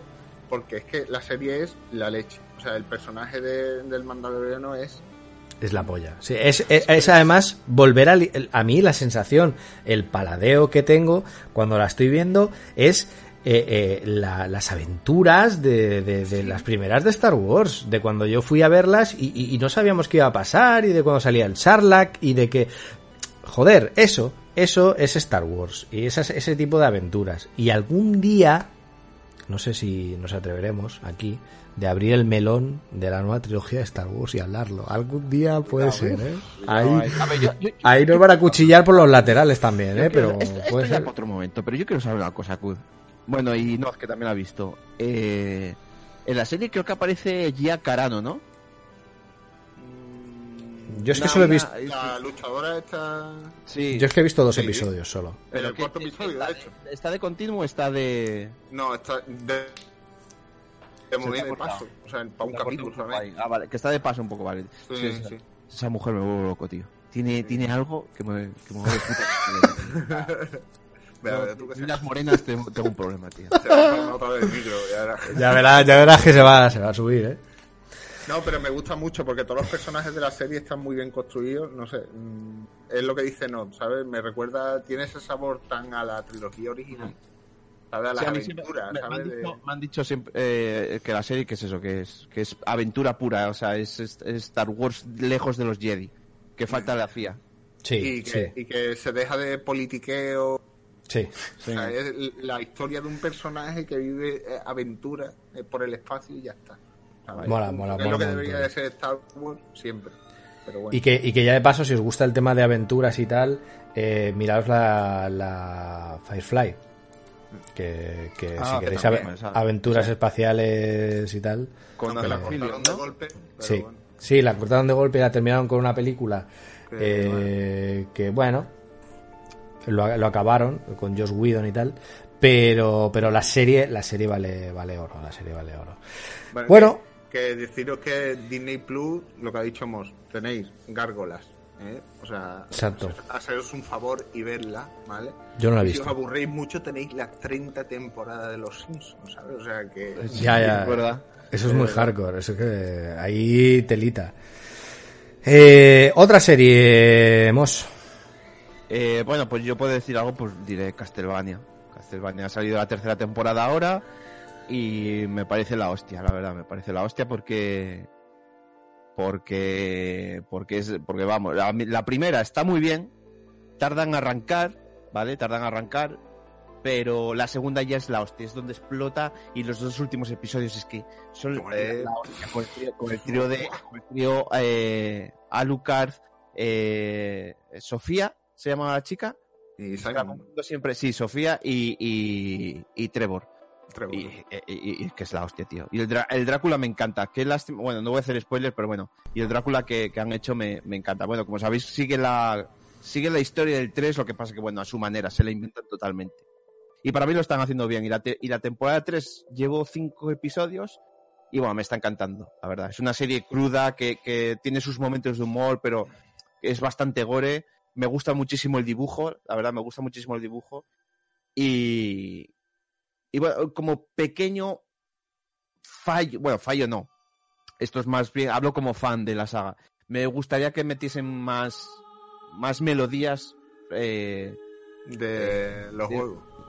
en la segunda temporada hay algún ápice por ahí, que de hecho es cuando te la pone más dura, pero pero me gustaría que fuese un poco más así. Pero bueno, por lo general la- de 10 la serie. A mí me está encantando, la verdad. Me está gustando mucho. Yo, yo me vi la temporada entera en un salto. O sea, la, la tercera. tercera, vi- dices. sí, ¿Y la qué vi. tal? Muy bien, muy bien. El final. eh, Sí, ¿no? bien. Vale, vale, vale, vale. Pues eso. Pues La- nada. Lo tenéis en Netflix también. en Netflix que, que, como veis se están poniendo cosas, se están poniendo al día con tema de videojuegos, que sabéis que también tenéis eh, The Witcher 3. La serie de Drácula, que son tres episodios, a mí me gustó mucho los dos primeros, el último no me gustó nada, así que, no sé, mm, mm, lo bueno es que por los dos primeros a mí me valió la pena, el último no. Eh, pero bueno, ya cada uno que juzgue su, su tema, ¿no? Y luego, pues vamos a recomendar las dos últimas. Una está en el Amazon Prime, que es The Voice, que va sobre eh, superhéroes, pero vamos a decirlo de alguna manera, ¿no? Como si fueran reales. ¿Qué pasaría si, eh, bueno, ya vemos actualmente lo que pasa a alguien cuando tiene poder, ¿no? Pues imaginaros cuando tiene un superpoder. Pues son más corruptos de lo que, de lo que cabría esperar, se- descubres cómo son en realidad las personas, pues imaginaros, yo que sé, pues una persona que quiere, eh, no sé, abusar de alguien y que tiene fuerza ilimitada, ¿no? Pues lo que podría hacer, ¿no? Eh, creo que es un tema muy interesante, sale adaptado de un cómic muy cruel y muy crudo y creo que la serie de, mm, lo está captando muy bien. Lo está captando muy bien tanto la atmósfera como la, la situación en sí y la crítica sumergida que, que hay en todo momento. Pero está, te atrapa, eh, es muy gamberra y creo que, que es de obligada, de obligado visionado. Y luego, dime, dime. Los 10 primeros minutos del primer capítulo. Eso fue. O sea, yo- a mí me dejó rotísimo. O sea, cuando le pasa eso al chaval ese. Es que es muy, es muy Yo- yo heavy. tengo- yo Yo, tengo lo leí en cómic por primera vez. verla. lo leí en cómic y esta fue, o sea, tenía el cómic en la mano, me lo dejó mi colega Patillón, recuerdo abrir el cómic, leer esa escena y quedarme tal que así, o sea, totalmente mirando y diciendo qué ha pasado, porque claro, solo veías, eh, Claro, sí, no, no es lo mismo. what the fuck, ¿vale? Ya lo veréis, eh, esto es Pero como un roto. cliffhanger para vosotros, para que veáis la serie, vale la pena, te deja muy roto y te hace de repente meterte, eh, y es lo que me mola, que uno de los protagonistas, por decirlo de alguna manera, es un tío normal. Un tío absolutamente normal que se tiene que enfrentar a lo que no se puede enfrentar. O sea, es como si una, una persona intenta luchar contra, contra un titán, ¿no? No, no, no tendría sentido. Y Bueno, es es, genial. es un po- es un poco también como el anime de, y el manga de One Punch Man, ¿no? Un tío que simplemente Saitama que, que entrena para ser el hombre más fuerte del mundo y se carga de extraterrestres de un, de un puño, ¿sabes? Y simplemente es por, por entrenamiento. Hombre, supongo que luego habrá un trasfondo y seguramente tenga algo más, o no, o porque... O no. porque- porque- Pues ahora, ahora, imagínate, pero ahora imagínate que Saitama es un hijo de la gran puta. Ah, claro. Y que, y que lo que él quiere, pues lo, lo consigue, lo intenta conseguir a las malas. Sí. Es tan fácil como darte un puñetazo. O sea, imagínate. lo que quiero decir. Pues ahora mete toda esa trama y un tío intentando buscar venganza, ¿no? O sea, Sí. maravilloso. Y luego tenemos, si os mola el tema de zombies, volvemos a Netflix. Porque tenéis eh, Kingdom. ¿no? ¿Qué- qué- ¿Alguno quiere hablar de, de Kingdom? ¿La habéis visto? Yo no la he visto. Yo he visto, llevo la mitad de la primera temporada, esta es la segunda que la han estrenado hace poco y, tengo que terminármela de ver. Lo que pasa es que son capítulos muy largos y a lo mejor que es un poco lenta la serie. Sí, porque Pero- a ver, está adaptado como en la, en la antigüedad de Japón. eh, a mí lo que me gusta, de hecho, es. de- ay, perdón, sí, sí, siempre pienso en, en- en Japón. Siempre estoy pensando en Japón, es verdad, es China. Y eh, eh, está muy guay porque meten todo ese, ese rollo, ¿no? Ese, ese mm, eh, ir con el farolillo a medianoche y escuchar los sonidos de los zombies, ¿no? Hay cambios en el tema de los zombies, no es lo de siempre. De hecho, me recordó mm, a uno de los libros que habla de, de- de Max Brook, creo que es. Max Brooks, correcto. Que habla sobre películas de zombies que es un libro que se llama La supervivencia zombie, ¿no? Y es un libro que habla como cómo sobrevivir en caso de amenaza zombie. Y te dice que en realidad la humanidad ha estado en muchos casos reales de zombies, ¿no? Y la premisa de Kingdom es muy parecida porque en algún momento de, de ahí narra que en China es donde empezaron a pasar los primeros casos de zombies. En la antigüedad. Y entonces me hace mucha gracia porque la película parece que haya pillado ese hilo y lo haya desarrollado de una forma muy original. Entonces creo que está muy bien y que, y que oye, que tiene momentos... Hombre, A mí lo que me llamó la atención de los de zombies es lo de la noche y el día, pero porque eso no lo había visto yo nunca en ninguna peli. No sé si se- sabe a lo que me refiero, ¿no? Sí, sí, sí, sí. Eso, yo, yo, sinceramente, ni en ninguna serie ni en ninguna peli de zombies la había visto yo que se comportaran de esa manera, ¿vale? Pero Exacto. Una cosa que, que, que llamó bastante la atención. Y por lo demás, eso, hombre, hay capítulos que son más intensitos, ¿vale? Hmm. Porque llega un momento en el que se pone la cosa tensa. Pero durante el. Es pausada serie, ¿sabes? Hay que tomársela con tranquilidad porque. Yo creo que me ha venido a la cabeza lo de los japoneses por eso mismo, porque es, un- es una película con un toque, mm, un corte japonés. Sabéis que las películas japonesas son de hablar, ¿no? De, de diálogo y de que muchas veces eh, un interlocutor hace un diálogo y luego hay como, como un lapso de tiempo, ¿no? Entre que el otro contertulio vuelve a decir otra frase, ¿no? Entonces, eh, está un poco hecha, eh, bueno, supongo que es una forma de hacer allí, ¿no? En Oriente, el tipo de cine es como más, más pausado, pero las escenas de acción son súper trepidantes y cuando pilla el ritmo no para, ¿eh? Bueno, pues ya tenemos unas buenas recomendaciones hechas de diferentes cosas, aunque nos dejábamos Demolition Man, que creo que es muy adecuada para estos momentos, sobre todo en una época en la que el papel higiénico es vital y tenéis que aprender a utilizar las tres conchas. Tres conchas. Recordadlo. Y que el sexo dentro de poco lo vamos a tener que hacer por VR. Así que todo bien, todo bien. Vamos a empezar con los juegos, que esto es lo que nuestro, nuestro podcast básicamente eh, se dedica. Así que, venga, va, Kuz, cuéntanos juegos que tú quieras mm, recomendar. Pues yo voy a empezar. Actuales, ¿Va- así. ¿Va a aparecer, va a aparecer actuales o, o digo el que me dé la gana? Bueno, di lo que te dé la gana, sí, no pasa nada. Iba luego a hacer sección de mm, pues los normales y luego los retro, pero es igual, si quieres Pero empezar por retro, todo junto, o sea que- todo junto y ya está, no pasa nada. Yo, eh, aunque parezca una tontería, os voy a recomendar el Tetris, ¿vale? Enorme. Di- diréis, coño, el Tetris es muy aburrido. Jugarlo con alguien, ¿vale? Yo el otro día estuve jugando ahí con mi pareja también y, y íbamos jugando partidas a ver quién hacía más líneas, a ver quién hacía más puntuación, a ver quién hacía más, llegaba más lejos y yo me lo pasé, tío. Ella también. Así que os recomiendo primero Tetris. Sí, Eh, Tetri- ese- Tetris, Tetris y derivados, Kuz. O sea, un Sí, sí. Columns, un, un Exacto. Puyo Puyo. El- de hecho, el último Puyo Puyo que salió, este, el Puyo Puyo versus. ¿Era versus Tetris o X Tetris? O sea, que era un híbrido entre Sí. los dos. Que de hecho tenéis demo en cualquier las- tipo, cualquier tipo de Tetris, ¿vale? Ya Sí, sea exacto, Javi, exacto. Puyo Puyo, el Doctor Mario, el, cualquiera. Y el, de, son- y el de ahora, el Tetris el de ahora. 99. El Tetris 99, yo no lo he jugado, tío, pero es que lo ponen de la hostia ese juego. Es que es, la, pu- es el puto vicio. Bueno, es básicamente lo que te pone tan cachondo jugar en el Apex. Sí. Es un Battle Royale, pero de Sí. Tetris. No, pero ese es el Tetris 99. Ese es el Sí, que he dicho ahora. Ah, vale, no, yo estaba diciendo el Tetris este nuevo que sacaron hace relativamente poco. Ah, vale, ya sé cuál dices. Pero ese es, es como también muy visual. VR y tal, sí. Sí, es como muy visual, es Vale, muy vale, vale. en plan electrónico, muy pam pam pam, muy de luces. Y eso es lo que, lo que creo que ha molado más. Tetris Effect.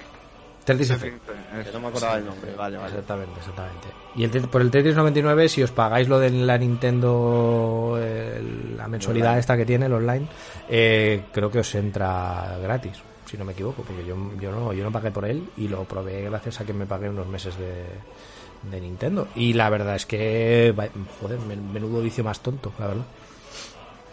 Simos, cuéntanos. Ah, ¿Cuál yo- lo recomiendas? yo, sí, va- vamos saltando, no sé. Ah, vale, vale.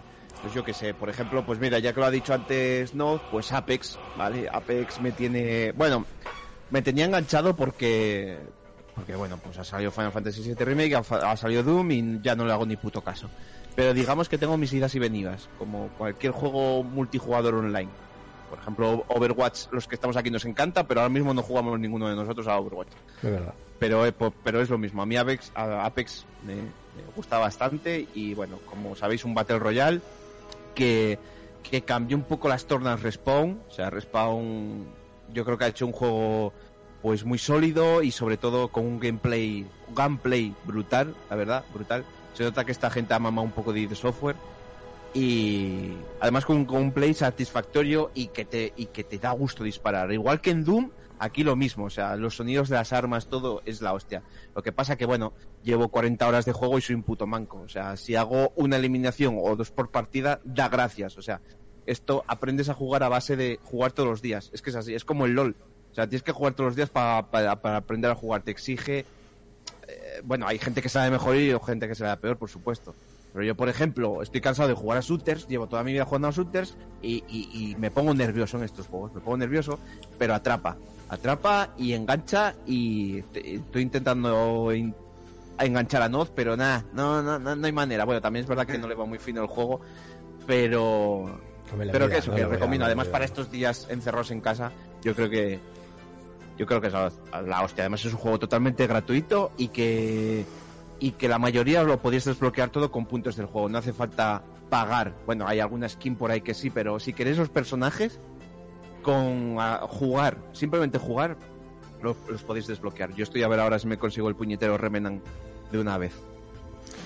Pues hablando online, pues ya tocando el tema online, obviamente, pues tenemos el WoW, que, que hemos viciado como cabrones y que estamos ahí para echarnos algunas partidillas y que siempre se cae. Pero yo voy a hablaros del Dead by Daylight. Dead by Daylight me tiene absorbido la vida, o sea, eh, llevo 280 horas y sí que es el juego, por decirlo de alguna manera, como me han dicho algunos, resumiéndomelo simplemente como el gato y el ratón, por decirlo de alguna manera, es un asesino que persigue a cinco personajes. Los cinco personajes eh, son cinco jugadores reales y el killer pues es, un jugador real, ¿no? Eh, ¿Cómo se enfrenta una persona a- con cuatro personajes? Muy sencillo. Cada, o sea, el killer tiene diferentes habilidades con las que puede ir eh, matando y atrapando directamente a cada uno de ellos, ¿vale? Y los supervivientes para defenderse y zafarse de él, pues tienen diferentes habilidades. Hay mucha estrategia, hay mucho aprender realmente técnica a manejar el personaje. Son cosas que se pasan la primera vez que juegas el juego, pero que una vez vas profundizando dentro de él, vas viendo la dificultad y cuando ves a un pro jugar, pues se hace, se hace la polla, ¿vale? Eh, no sé, yo os lo recomiendo encarecidamente eh, pero es un juego que de vez en cuando parece desbalanceado. En algunos casos la hitbox, por ejemplo, no está bien puesta o está exagerada. Por ejemplo, hay un killer que tira hachas que tiene la hitbox muy ampliada para que pueda acertar más a uno de ellos. Entonces a lo mejor apunta unos centímetros por encima de la cabeza eh, y te da y tú estás agachado debajo de una pared. Entonces, o sea, perdón, de, un- de una roca o algo así, ¿no? Entonces, claro, eh, hay cosas que todavía molestan, pero estamos hablando de un juego del 2016 que está en plena forma actualmente y que no para de crecer constantemente. Lo que os pediré disculpas si escucháis de vez en cuando a mi hija o a mi hijo de fondo, pero es que estamos eh, grabando de día y bueno, es más normal que, que estas cosas ocurran. No, no vivimos en palacetes, así que vais a, vais a Como tener los que famosos que escuchar. recomiendan quedarse en su casa, ¿verdad? Correcto, correcto. Aquí Pero estamos to- todos yo- pegaditos. Yo, yo os quiero, yo os quiero poner en situación porque, eh, bueno, pues los tres que estamos, bueno, no, Cus por desgracia no, pero tanto Noz como yo, pues, pues ahora mismo pues estamos en situación de en casa, nos han mandado a nuestras casas por el trabajo y tal, y, y total, que nosotros dos decimos, eh, tío, nos pillamos un mes de Go. Nos pillamos un mes de Go. Venga, va, nos pillamos un mes de Go. Viva la cuarentena, vamos aquí a destrozar. Eh, hemos jugado un día nada más, ¿vale? Esto fue el 16 de marzo, nos compremos un mes de Go. Estamos a 5 de abril y solo hemos jugado un día. Además, yo no quiero, yo no quiero jugar porque yo quiero jugar con él. O sea, yo, quiero sí, jugar- y- yo sí y- quiero subir de nivel sí, porque podría jugar yo por mi cuenta que, que me muero de ganas, pero Y por- no, mismo. porque es un buen amigo y le quiero y quiero tal. Pero entonces, entonces te, te llega el mensaje de turno y te dice, oye, Mos, tío, venga, vamos un poco al Go. Venga, vamos un poco, va- vamos un poco al Go. Eh, ¿te, parece, que nos echemos- ¿Te parece bien que nos echemos unas partidas al Day by Daylight? Y yo, joder, no. tío.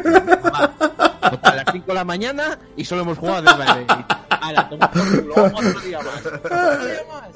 Pero es que también hay que decir las cosas como son. Cuando pensamos lo del WoW, era el vacío legal en el que no había salido ni Doom, ni Final, ni Resident Evil. Y cuando pagamos el WoW, a los pocos días, pam, Bueno, pam, pam, eso ya pam, lo pam. sabíamos, ¿Vale? Ya lo sabíamos. Ya, pero, pero que somos unos putos ansiosos, que estamos ahí los dos, que, que nos comemos, No, que no, estamos no. comidos todo el día. no, a mí se me había pasado por la cabeza. A mí se me había pasado. Pero claro, eh, no ya, estoy en la llamada y dice, vamos tío, ya tengo, tengo un clic esto, ¿eh? Tengo un, tengo- tengo un clic esto de, de comprar, ¿eh? El mes, ¿eh? Y yo, ya no, tío, o sea, es que un mes, tío, es que a ver, no me apetece ahora, ¿qué quedan 12 pavos? Sí, sí, 12 con 12 algo, pavos, 12, es que, 12, tío. 12.99, que son 13 pavos todavía, que son... Oye, Blizzard, Activision, Blizzard Activision, por favor, a ver, vais a hacer más dinero, escucharme, escucharme a mí. Vais a hacer, o sea, quitar, quitar el director ese que tengáis de mierda, escuchadme a mí. Cuatro pavos. 4,99 si quieres. Y tú sabes toda la gente que te vuelve al WoW. Sí, debería bajar un poco más el precio, al menos Sí, el, el- un mes debería bajar más el precio, la verdad. Porque Pero es que a lo mejor por 4,99 se me olvida y lo tengo un, yo, yo que sé cuántos meses. Claro, es que es así. Pero es que ¿Pero, no. qué, ¿pero qué es eso? Que solo hemos jugado un día. En un mes. de sangre ahí, el pobre que quiere subir el nivel. Me cago Bueno, en la hostia. escúchame una cosa, escúchame una cosa, tenemos que darle un poco. Un poco, sí, pero, sí, el otro día, cuando mucho. fue? Dijiste, venga, quedamos el sábado por la mañana y le damos un poco. Y nada. ¿Pero qué, qué pasó? ¿Qué, qué- qué nos ha Ah, pasado? tío, el Doom me tiene absorbido, tío. el Doom me tiene absorbido, joder, puta. Bueno, bueno, luego quedamos, luego quedamos, bueno. luego quedamos, luego quedamos, va. El que no, eh, ya lo sabéis, Go para la cuarentena es la hostia, a pesar de que os lo diga gente que el mes y no juegue, pero. Venga, va a empezar. Seguimos la ruleta, va, le toca a Kuz. Venga, Me toca a mí, pues venga, yo os recomiendo eh, un juego retro. ¿eh? mientras, que, mientras que el micro de. Que me, me pego sin querer y se va. Es que ahora estoy obligado a poner esa intro para que se entienda todo, o sea. Ay. Bueno, que yo recomiendo de Final Fantasy, Final Fantasy 3 o 6, ¿vale? Dependiendo de dónde viváis. Eh, porque, como bien sabéis, pues en un sitio fue Final Fantasy 3 y en Estados Unidos creo que fue el 6. Al revés. ¿Al revés? Al revés. En, esta- en Japón fue Final Fantasy VI y en Estados Unidos fue Final Fantasy Vale, 3. pues al revés. ¿Vale? Y para mí, uno de mis Final Fantasy preferidos. Me encantan todos los personajes. Y yo creo que recomendadísimo 100%. Vamos, o sea, vaya a tener ahí horas para aburrido. Es, es, es una espinita que tengo clavada, tío. Final Fantasy VI es. Yo pro- probablemente el Final Fantasy que más deseo jugar. También el 9 también es una espinita clavada. Pero bueno, que tanto uno como el otro se puede jugar. De hecho, eh, uno de mis perros, en concreto Terra, se llama por la protagonista de Final Fantasy VI. Porque bueno, es una mujer luchadora, es una mujer valiente. Y es la prota de Final Fantasy VI. Y efectivamente se llama por ella. Pero que, que, que, que no he logrado acabarme ese juego. ¿Y lo tienes físico? Lo tengo, lo tengo en japonés. Lo tengo para Super Famicom, pero bueno, eh, o sea, tengo, hay una, hay una ROM traducida al 100% en castellano, o sea, al 100%, cuando digo 100% es que está bien traducida al 100% y que está por ahí y que es la versión que, que jugaré. De hecho, la debo de tener metida en la, en la Raspberry para jugarla. Bueno, pues nada, eh, Mos, dinos otro. Otro por ahí, pues no sé, tío. Eh, ¿Qué más tenemos por ahí? Bueno, eh, ya lo hemos dicho al principio, pero bueno, la saga Doom en general, eh, yo creo que para estos, bueno, para estos días, para para cualquier día, no sé. Para el día de tu boda, incluso en el por- trabajo, tío, que venga tu jefe Sí. y te diga, ¿qué estás jugando, tío? el Eh, Doom. ¿qué estás Ascendido. ¿Qué estás As- haciendo? Estoy ascendido. Doom, tío. Despedido y le revientas el móvil en la cabeza. Porque también está el móvil, ¿eh? El Doom. Pero sí, el Doom lo puedes jugar en, en, en cualquier parte a día de hoy. Ya no hay excusa para jugar a Doom. Además, con la edición esta 25 aniversario que se puede jugar a 4. Eso sí, cooperativo local, pero se puede jugar a 4 el juego entero, tanto el 1 el 2. Y no sé, es que no hay más que decir, tío. Que Es eso lo vamos a hacer, eso lo vamos a hacer. Vamos a jugarnos en cooperativo el Doom. Exacto. Eh, Eso- y, y, y, y es la hostia. O sea, es que no hay más que decir, tío. Es que no hay más que decir. Con el Parsec. El las Parsec. nuevas versiones, las nuevas, sí, podemos decirlo ahora ya. Las nuevas versiones, eh, tanto de Doom 1 como 2, pues bueno, están a 60 frames. añaden el cooperativo, eh, le han metido niveles que había hecho la comunidad antaño, le han metido el sigil, que para el que no sepa lo que es, el sigil, claro. es el, el mapa, los nuevos mapas que ha hecho De Romero. Romero hace, hace, va a hacer dos años ahora me parece que es, y se los han metido también gratuitamente. Bueno, de hecho, los mapas de sigil son gratuitos, lo que era de pago era la edición, la- si lo querías en físico. Y no sé, tío, es que no sé, Doom 3 es la, es la hostia, eh, Doom 2016 más lo mismo y Doom Eternal, pues ya, ya lo habéis oído al principio que, que Goti Supremo. O sea que. Y vamos- y bueno, vamos- comentaba, comentaba Noz el Parsec, que podemos decirlo aquí ahora también, para, porque para estos días es que viene que ni pintado. ¿Qué es el Parsec, amigos? Es un programa que ya tiene años, pero que nosotros hemos descubierto ahora y está bastante más avanzado. Que es el Parsec es simplemente un programa donde tú y tus colegas o que o tu pareja lo que sea podéis ver pelis eh, juntos a la vez, eh, escuchar música a la vez, podéis controlar su PC si queréis a la vez. Pero ¿qué es lo interesante de esto? Es que cualquier videojuego que tengáis en PC que sea offline y que se pueda jugar en cooperativo, lo podéis jugar. Es decir, eh, yo por ejemplo tengo tengo el MAME en el PC, tengo cualquier emulador, tengo cualquier emulador y por ejemplo un un Cadillac and Dinosaurs, no Cicuz, están en sus casas, yo hago de podemos jugar. hosteo en el programa, yo hago de hosteo eh, y auto- automáticamente ellos dos pueden jugar conmigo. Se convierte online. Todo lo local, básicamente, online. esa pantalla dividida que teníamos que jugar con el colega al lado, la podemos hacer gracias al Parsec la en podemos online. jugar. Que- Y con que uno tenga el juego es suficiente. Con que uno tenga el juego es suficiente. Y ya es un programa gratuito, lo único que tenéis que es registraros y descargaros el launcher y es súper sencillísimo de utilizar. Es la hostia. A nosotros ahora nos están dando horas de vicio, la verdad. Gracias a eso, eh, joder, es que se agradece. Y más o sea, si, si esto lo hubiésemos tenido en la época, no me quiero ni imaginar. Pero es que ahora viene que ni pintado. O sea, es Sí, que sí, ahora sí, viene que pintado. Cualquier, cualquier juego, ¿eh? Cualquier juego. Da igual la plataforma que tengáis, Steam, Origin, lo que sea. Si el juego es multi- eh, tiene cooperativo local, aunque sea cooperativo, se puede jugar. Además detecta automáticamente los mandos, todo. todo, todo. Sí, sí, es- y además es súper intuitivo, ya veréis que, que- que puede ir de maravilla. Y hablando de Doom, ¿Lo decimos ya o qué? lo decimos, lo decimos, ¿no? ¿Lo decimos. Kuz? Venga, dilo. No sé qué. John Romero va a venir al programa. No. No, no, sí tiene coño. Yo no Eh, me voy a ir a casa de Mosfidi a comer. Madre mía. Madre Ojalá, mía, ¿no? madre Ojalá. mía. Buah, mira, te cojo la coleta, ¿eh? Los echo a Bueno. todos de casa, se queda a vivir conmigo. A vivir Es que te imaginas ahora, lo veo al lado de la webcam, ¿sabes? En plan, ¿Qué pasa, John? Madre mía, aquí haciendo los dos headbangers todos los putos días, tío. Vamos a hacer un especial de Doom, ¿vale? Queremos...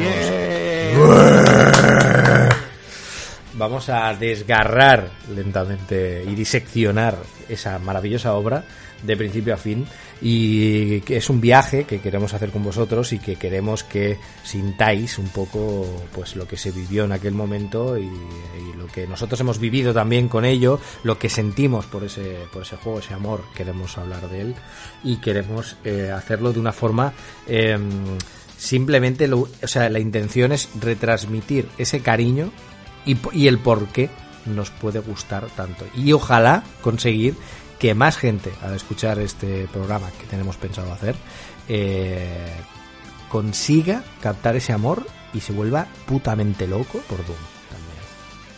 Esa, es- esa es la Va a intención. ser- va a ser- va- que igual se malinterpreta. No es un especial a Doom, es un especial a la saga. Es un especial a la Exacto. saga Doom y por supuesto hablaremos un poquito también de ID Software. Ahí está. Pero bueno, eso ya Para el un siguiente. programa. Siguiente. Para este no. Para este no. Para el siguiente. No esperéis que pase ahora, ¿eh? No. No, Al siguiente, al siguiente, al siguiente. Y vamos a, por ejemplo, yo voy a recomendar Hollow Knight. Yo eh, eh, fue muy gracioso como lo descubrí, porque fue porque Kuz me hizo un reto por joderme. en plan, sabemos que las plataformas eh, son horriblemente jodidas para ti y está entero en directo. Ahora mismo quiero matar a Mosfidri porque está abrazando la edición que me quedé sin ella de Hollow Knight porque no le vi el atractivo en aquel momento Pero cuando me lo pasé, me enamoré del juego. Otra vez. Sí, sí, el- el- Broche, es, es mar- el aquí es maravilloso. y vas con el caballero este por ahí. Y es un juego increíble. Es uno de los Metroidvania junto con Symphony of the Night. Lo puedo decir con la boca llena. Que, que están en mi top. Y que, y que me han enamorado. O sea, creo que le deberéis. Seguro que habéis tenido la oportunidad de haceros con él en algún momento. Y si no, haceros con él porque seguro que hay alguna oferta o alguna cosa para. Porque es un juego que ahora os viene al pelo. Son horas de diversión, horas de entretenimiento y que eh, el juego ofrece una rejugabilidad y uno- unos retos posteriores al, al juego, para no desvelaros, tan grande que podéis darle muchísimas, muchísimas, muchísimas horas y que lo vais a disfrutar plenamente. No quiero hablar nada de él porque creo que la atmósfera, la música, porque tiene una, una banda sonora increíble, os va a atrapar de principio a fin y que es como un Souls en el sentido de que la historia la tenéis que ir descubriendo a medida que va pasando, ¿no? Y que ya veréis que, que el arte que está implementado en este videojuego es apasionante e increíble. Sí, no, Eh, o sea, es, eh, por, por, por poner una guinda más en el pastel de Hollow Knight, por mi parte, eh, yo es un juego que me acabé, creo que fue el año pasado que me lo acabé, y os juro que hacía muchísimo que el nivel de enganche, o sea, pero el nivel de enganche, tío, fue, fue muy real, ¿eh? O sea, fue... eh, de hecho, yo le metí casi 80 horas al juego y me hice el 108%, que a día de hoy el porcentaje máximo es 112, ¿vale? Y porque, bueno, han metido lo del Olimpo, que eso ya no lo he hecho porque... Bueno, yo lo No, llamo. Olimpo, pero no sé si se llamaba así. Lo de la última expansión de los dioses. sí, Exacto, lo de los dioses, que es como volverte a enfrentarte a todos los bosses finales, pero son más difíciles y tal. Y, y de hecho, y de hecho en PlayStation 4 solo me faltan dos logros para platinar el juego que tienen que ver con esos, que tienen que ver con, con ese DLC. Pero y eso no sé si lo haré algún día, pero digamos que ya tuve bastante Hollow Knight por, por ese momento. Eh, me sacó de quicio, me cargué un mando de PS4 enfrentando pero, pero valió la pena, tío. O sea, valió la puta pena. O sea, es mi Metroidvania favorito de esta generación. O sea, ¿cuáles, tus- tu- ¿cuáles son tus Metroidvania favoritos, Mos? Eh, a día de hoy, mi top 2 es Symphony of the Night y Hollow Knight. Así os lo digo, ¿eh? Así os lo digo. Habiendo grandes exponentes por ahí, que algún Metroid también, pero, hostia, Hollow Knight, tío, o sea, de tener... O sea, yo tengo dos monitores y en uno de los monitores tenía el mapa completo porque me faltaban algunas larvas, lo típico, coleccionables, y yo me lo puse entero, que es lo que suelo hacer también con Castlevania Symphony of the Night cuando, cuando ya lo tengo todo lo que quiero hecho, y digo yo, venga, voy a por lo que me falta, y me pongo en una pantalla el mapa invertido y voy ahí explorando. ¿Qué habitación me falta, tío? Es que aquí he llegado y, Eso es y así estoy, así Mm. estoy. y- Pues Eso es maravilloso. pero, pero brutalísimo el enganche. O sea, brutal. Eh, Kuz, Pues yo os voy a recomendar eh, Final Fantasy VII, por ejemplo, Ujú. ¿vale? Que Ahora que está el remake, eh, al igual que Mob dice muchas veces, y nos lo ha dicho de veces, que mejor primero jugar los juegos originales y después te juegas el remake. Para, para mí, Vale. ¿eh? Para mí, para mí. Sí, Pero- sí, yo, yo creo que es lo mejor también- para poder ver la evolución. Yo coincido mucho con él porque ves eso, la evolución de los juegos, cómo ha ido, o sea, de, de cómo era antes a cómo lo, te lo están presentando ahora, ¿vale? Y eso os lo pongo igual que con los Resident, que igual que con el Final Fantasy o cualquier otro remake, ¿vale? O el Medieval, por ejemplo, que salió también. El, coged todos esos juegos, jugároslos si podéis, ¿vale? Los clásicos, y entonces después jugáis el remake. Y de- yo creo que apreciaréis más el trabajo que han hecho, ¿vale? Que, Es, que es eso, exacto. y Final Fantasy VII, pues, ¿qué voy a decir? Yo, de- el primer final, yo creo que fue el primer Final Fantasy que jugué. Y además lo jugué en casa de un colega en PC, que tengo la anécdota de que como el PC no era tampoco muy potente, creo que era un 386, una cosa muy antigua. Y lo instalamos y la primera cinemática que se ve Midgar y se acerca al tren, pues justamente cuando se aparcaba el tren, ahí se quedaba colgado. Se quedaba ahí, porque no tiraba el juego. No sé si es que era un bug del juego, no. Pero bueno, lo disfruté un Hostia, montón, guay. pero, pero recomendado mucho porque para mí es uno de mis Final Fantasy preferidos junto con el 10. Buah, es que el 10, el 10 es que el 10 también El lo podemos 10. meter aquí, ¿eh? Porque Sí, el- el 10 me encanta. que, tío, mira, mira que yo a mí al principio el sistema de tablero me chocaba un poco. Pues mira, entras Bueno, tú con la venía- recomendación. Para mí de lo mejor. Venía, venías de venías de la saga y bueno, venías de otro tipo de farmeo. Pero tío, es que a mí me parece un puto acierto, macho. De hecho, eh, ¿qué juego es el que estaba jugando que tenía el mismo sistema? El Path of the Side tiene el mismo sistema. Eh, Es que eh, no, no sé qué juego he estado jugando últimamente recientemente que tenía el... Eh... Ay, no me acuerdo. Si me acuerdo, o, o- o- os lo digo, que tenía exactamente el mismo sistema de tablero. Además es un juego bastante actual, lo que pasa es que no, no me viene a la memoria ahora. Y, pero Final Fantasy VII es eso. Además, a día de hoy, lo- las nuevas versiones de Switch, Play 4 y Xbox One y PC creo que también está esa versión. Joder, tío. Si ya sabéis el juego de memoria y queréis volveros a pasaros al 100% y queréis farmear, tenéis el por 3, que aumenta la velocidad por 3. Y eso para el farmeo es gloria bendita. Eso. Eh, eh, tenéis el... Aunque para mí esto ya desvirtúa bastante, que es eh, poder tener siempre la batalla al límite activado o, Sí, o el encuentros... Que no tengas encuentros. Que bueno, esto a veces te puede servir bien, pero bueno, lo de los límites creo que es demasiado chetada ya. Sí, Es- sí, es eso demasiado. es- Pero si es ya tienes esa obsesión de tener 100%, cargarte un ente, un arma artema o algo de eso a la primera, pues, pues bueno, pues te pones el límite todo el rato, pero bueno, para No, mí no. desvirtúa bastante eso. Final Fantasy para mí es uno de mis no solo preferidos, sino que me llega bastante porque fue el primer juego que me compré con la Play 2. eh, Play 2 que pagué de mi bolsillo, o sea, una consola que me pagaba yo, ¿vale? Y me compré la. Play 2 con la excepción de que no me compré memory card. Eso quiere decir que Eso empezaba era común, ¿eh? A mí por suerte me la regalaron con la consola. Eso pero- quiere decir que empezaba el Final Fantasy X una y otra vez, ¿sabes? O sea que al principio no sabía de puta memoria. Que, por ci- antes de que se me olvide, eh, era Nioh 2. Que estuve probando la demo de Nioh 2 y Ah, tiene Nioh un 2. sistema parecido a, al tablero de Final Fantasy X. Pues eh, yo voy a recomendaros eh, Gris. Eh, creo que es un juego muy valiente si estáis eh, en una situación como de depresión, por ejemplo. Gris eh, sabe tocar ese tema y creo que lanza un mensaje muy positivo.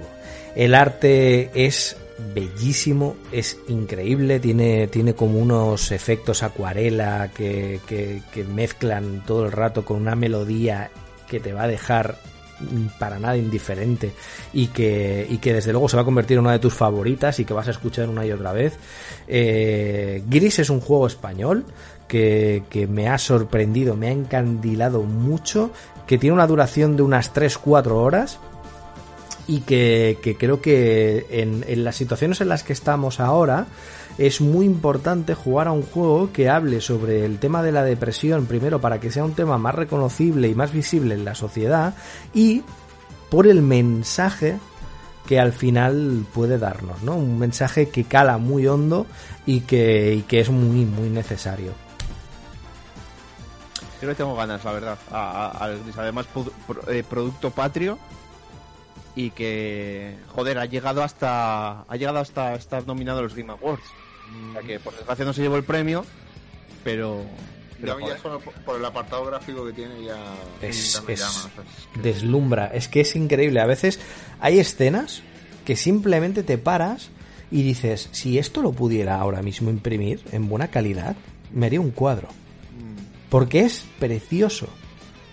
Y, y- y es que me ha hecho hasta investigar sobre el- eh, la persona que se ha encargado de hacer estas ilustraciones. Y es que es increíble. O sea, yo la verdad es que me ha sorprendido muy gratamente este juego y creo que, que además no solamente por eso, sino por el mensaje que todo el rato te va, te va trasladando. Eh, Kuz, ¿qué nos recomendarías? Pues volvemos un poquito también al retro. Eh, que habéis dicho vosotros el Snow Bros, ¿vale? ¿Mm? ¿Quién no juega al Snow Bros en su vida? Qué maravilla, qué maravilla. Sobre todo si tiene nuestra edad, porque hemos estado jugando Sí. en arcade. Y bueno, eh, Snow Bros es divertido jugarlo solo, divertido jugarlo en compañía. eh, un juego de arcade que, que puedes echarle horas y horas. Yo tengo que decir una cosa que, que, que e- e- es gracioso porque es la primera vez que me pasa. Eh, mirad, yo llevo yo llevo 14 años con mi mujer, ¿vale? O sea, vamos a hacer ahora 14 años. 14 putos años, ¿vale? Y bueno, a mi mujer no le gustan los videojuegos, a mi mujer no le gusta los videojuegos. ¿Ha tenido alguna alguna ida de pinza así de cuando salió Castlevania Dawn of Sorrow en DS? Eh, una vez que me lo acabé, no sé por qué, le apeteció jugar. Y ahí tengo Guau. su partida guardada y le echó sus horas, ¿eh? Y digo yo, cuidado aquí que la engancho aquí. Nada, pero no hubo manera. Curiosamente, hace, hace nada, hace que hace semana y pico así, me pasa un juego con ella por primera vez en cooperativo. Y fue el Snow Bros. Eh, En concreto el 2. El Snow Bros que metía más personajes, metía más mecánicas, metía más. Pero el Snow Bros 2, que de hecho, no. ¿Te acuerdas que te lo dije por Telegram? No puedo que estoy jugando con mi mujer. Pues era eso. Ah, vale, yo pensaba que era una alegoría sobre el sexo. No, no, no, no, no, no. claro, yo pensé, no, no. eh, ahora no puedo, yo te estoy... dicho, Ya, yo qué sé, yo claro, yo leí aquello y digo, bueno, pues eh, ahora está, le toca jugar con ella, ¿sabes? Y como yo No, sé que ya, que Jenny no juega, pues dije, pues, Eh, la el- el- como estamos en casa encerrados, que no podemos hacer nada, pues Ya, ya. "Oye, jugamos algo. Y, y- y venga. Y luego le estuvimos dando al, al Horizon Chase Turbo también, juego que también recomiendo muchísimo. Si os mola Outrun o, o Chase, as- a- Chase at the Who y esas cosillas, os lo recomiendo. Y estuvimos ahí también jugando. Que mira, otro más, que no lo teníamos apuntado, pero mira, ya os lo recomiendo yo desde aquí. A mi mujer le pasa igual, eh, no le gustan los videojuegos. Pero últimamente está enganchado al móvil a un juego de estos de eh, Sí, a, que a veces Sí. le, le, le- Sí, le les pega pilla. la sí. venada, sí. A, a la mía le dio por el Stardew Valley eh, o el WoW, el WoW, el WoW, el WoW se ha enfadado conmigo. O sea, de- del palo, no- o sea, que me toca a mí, de pelearnos. Hubo una época de pelearnos por, por- porque jugaba. Y digo, menos mal, o sea, prefiero que no te guste.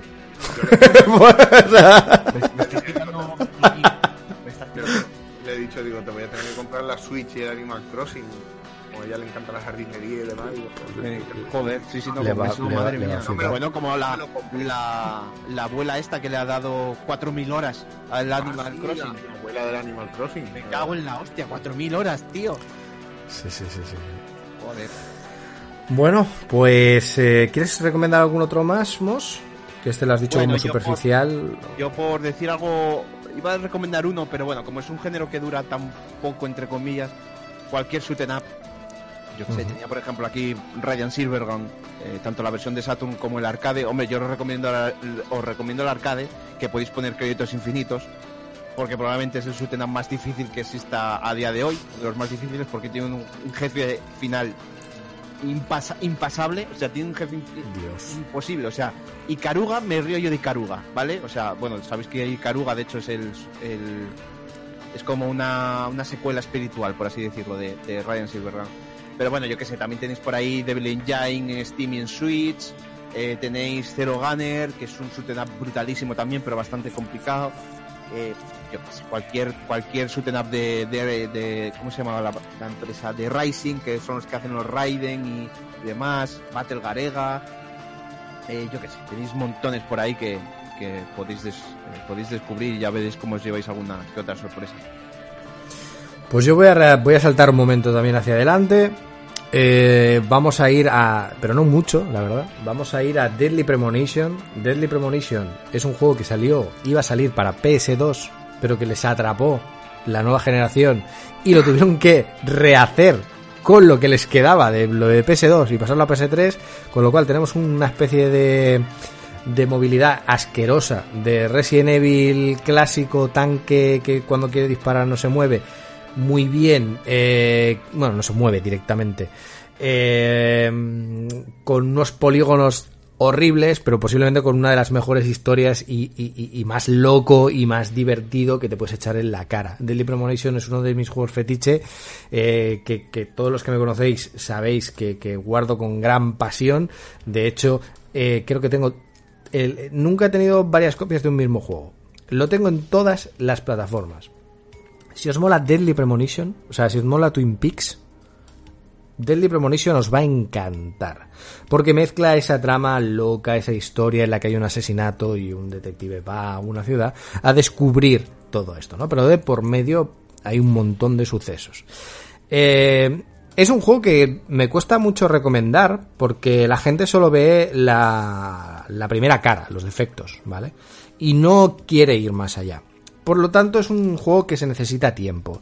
Y estamos en el mejor momento, porque no tenemos nada más que hacer, muchos de nosotros, que poder descubrir este tipo de joyas. Y yo creo que el que pongáis a jugar el Deadly Premonition ahora con tiempo, intentéis pasar la barrera del control, sobre todo intentar coger la Director's Cut Edition, porque es la que está mejorada el control, la que tenéis un acceso de armas más fácil. Es que el clásico era tan bochornoso en el sentido de control que hasta para cambiar de arma tenías que entrar en el menú del juego y el menú del juego tardaba un montón en abrir. O sea, yo me lo pasé así la primera vez y aún así pasando esas barreras se convirtió en un juego muy especial para mí. Entonces, considero que tenéis que darle la oportunidad y es un- uno de los mejores momentos para intentar franquear esa primera barrera que da fuerte, ¿eh? te da en la boca y te saca algún diente, pero si sigues avanzando eh, vais a descubrir un montón de cosas que os van a sorprender seguro. Yo, Eh, juro, yo juro que lo jugaré, ¿no?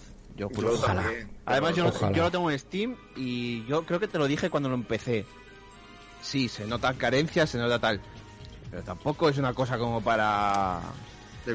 Peor. Yo, el de Switch, debo decir una cosa. El de Switch, eh, primero que desde aquí mm, volver a agradecer a Pax, eh, por ejemplo, el regalo que me hizo, que me hizo un regalo extraordinario, que es una edición eh, especial que viene para la Switch con unos pins de Deadly Premonition y es la, la único que me faltaba. Eh, la única putada es que no es la Director's Cut. Me he dado cuenta que no es la Director's Cut, pero está solventado los problemas de jugabilidad. Sin embargo, no tiene ese pequeño contenido extra que sí que tiene la Director's Cut. Pero si os tengo que recomendar una, os recomiendo que juguéis a la de Switch. ¿Por qué? O a la de Play 3, ¿vale? Depende de lo que os dé más pereza o no conectar. Porque la de Steam, al parecer, tiene un fatal error que le ocurre a mucha gente y que todavía no se ha solventado, que te deja inútil el juego. Y al parecer hay ba- bastantes problemas de compatibilidad. Que a pesar de que han enviado parches, intentando arreglar, no se ha podido arreglar todo. Porque es un juego que hubo muchísimos traspiés y muchísimos problemas en su creación. ¿Vale? Entonces. mm, está todo como muy, muy, muy, muy mal en PC. Está, está bastante mal. Yo os recomiendo, si lo queréis jugar y, y verlo, y, y verlo tranquilamente, en Switch se ha hecho un muy buen trabajo.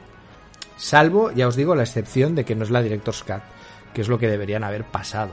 A mí eso Que- sí que no me entra la puta cabeza. Pero bueno. No, no, no lo entiendo. No lo entiendo porque mm, va en detrimento. Quiero decir, mm, era más contenido, más historia, unos pinceles más de historia que había en, en- en diferentes situaciones. Lo que sí me alegra ver es que por lo menos el control, el manejo del personaje sí que es el de la Director's Cut. Y no tienes que acceder al menú. Se nota más fluido, es más rápido. Porque obviamente sabéis que están preparando el nuevo Deadly Premonition 2, que supuestamente salía este año. Veremos a, veremos a ver con toda esta situación en qué queda la cosa. Eh, Kuz, Pues cuéntanos. yo voy a recomendar, y para englobar un poquito, eh, y así ya vamos a Sí. un poco, eh, mm, RPG, ¿vale? Uno, The Witcher 3, ¿vale? Sí. Que si no lo habéis jugado todavía, eh, mal, ¿vale? Porque Por está favor. súper tirado, súper tirado Sí. de precio, y jugarlo por favor. y tenéis horas hasta para... Tiene la me- el mejor... mm, yo no diría... Es que para mí no son DLC, tío. Y siempre todo el mundo le llama DLC a los las expansiones de la historia del The Witcher 3 y para mí no son DLC, pero bueno. Eh, yo creo que tiene la mejor expansión, que es la de Blood and Wine. O sea, yo creo que es la mejor expansión que ha tenido un juego en la historia. o sea, y aparte, bueno, eh, The Witcher 3, las misiones secundarias son la leche, eh, la jugabilidad es la leche. Eh, mejoran muchísimas cosas del 2, ¿vale? El tema, por ejemplo, de hacer pociones, de... sé, eh, os lo recomiendo porque además está súper tirado de precio. Da igual la plataforma que miréis, ya sea GOG, ya sea Steam, siempre está tirado de precio. Y el otro, ni el automata. Jugad ese juego, por Dios. Ya sé que eh, es un poco cuesta arriba porque además hay que pasárselo como 400 millones de veces para sacar los 400 millones finales diferentes. ¿Vale? Pero eh, después de darle la primera vuelta al juego y te lo vuelvas a empezar de seguido, ¿eh? yo os recomiendo que hagáis eso. Si os lo termináis la primera vuelta y empezáis otra vez de seguido, os va, os va a volar la puta cara. Sí, Eh, además, además está en el Game Pass. Lo han metido el y además en está en Game el Pass, Game Pass, o sea que. Que se ha anunciado, No tenéis- no anunciado tenéis remaster excusa. del primero. Sí, es verdad que se ha anunciado el remaster del primer Nier. Y lo tenéis en el Game Pass, o sea que no tenéis excusa ninguna para jugarlo. Mm, No, no, para nada. Y, y la música es una maravilla. O sea, Vaya banda sonora que tiene ese juego. madre. Es la hostia, tío. Y nada, y ahí mi recomendación. Y Mus, ¿tú quieres añadir alguno más? O Pues añado no, los últimos ya. verdad, no sé. Bueno, ya, yo qué sé, por decir, por decir algo más, yo qué sé, Symphony of the Night, ya lo hemos hablado antes. Y yo, es que no sé, ¿qué, qué queréis que os diga de Symphony of the Night que no sepáis ya por mí? O sea, os lo recomiendo siempre, siempre. No, es que se, eh, Haceroslo entero, haceros invertido, haceroslo entero. Además, a ver, es un juego que, bueno, vale, la primera vuelta no lo sé, pero cuando ya os lo sabéis, en cuatro horas, cinco como mucho, ya lo tenéis hecho al, al 204% creo que es el porcentaje oficial. Luego ¿El con, fi- glitches, con glitches y tal creo que se va a 400%, pero bueno, eso... Madre mía, pero eso entonces no tiene un tope, ¿no? El- el Sí, pero bueno, es, es como un... Es un bug que hay que puede salir del castillo, o sea, del mapa, y ya eso ya te cuesta, ya te cuenta un porcentaje de, la hostia. Ah, desmesurado, vale, vale, vale. Vale, nada, entiendo, eso, nada. entiendo. Pero el oficial creo que es dos, 204%, si no recuerdo mal. Pues yo voy a hablaros también, eh, para, para finalizar, Oxenfree. Eh, resumido, eh, es un juego indie. Un grupo de amigos quedan para ir a, a beber hasta perder el ojal, pero eh, entre ellos no se llevan muy bien, ¿vale?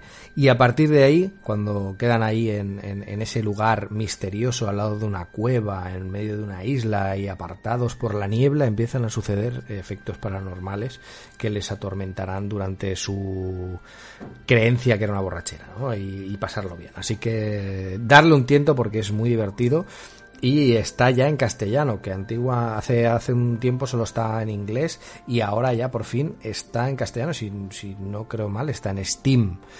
Y retro, pues yo os recomendaría el Ice Climbers, ¿no? Es un poquito también, pues eso, para echar un poquito como nos basaríamos en el Snow Bros, ¿no? Esos juegos clásicos, ¿no? Podría decir también Sí, es aquel... que básicamente es casi lo mismo.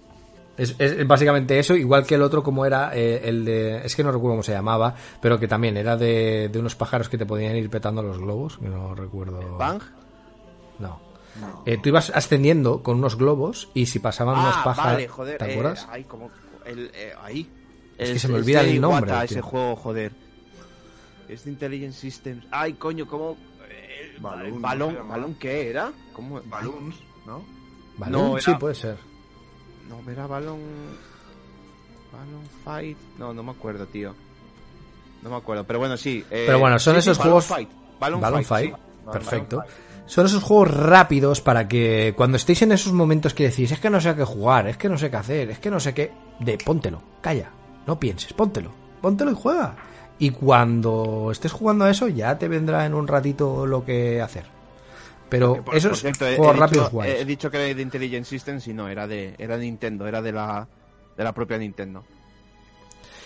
De todas Pues formas, bueno. advertencia, si vais a jugar a Ice, Clim- a Ice Climber, eh, si os botáis a Pac-Man o os gustan demasiado los animales, no, no juguéis. Que no os preocupéis, que son píxeles, que no pasa nada, que no, pasa no nada. pasa nada. Otra cosa es que fueran animales de verdad, pero esos son píxeles, píxeles. Bueno, que, oye, mm, creo que, que- que hemos dado bastante material. Yo creo que, que está muy bien para que sepáis que estamos todos en la misma situación.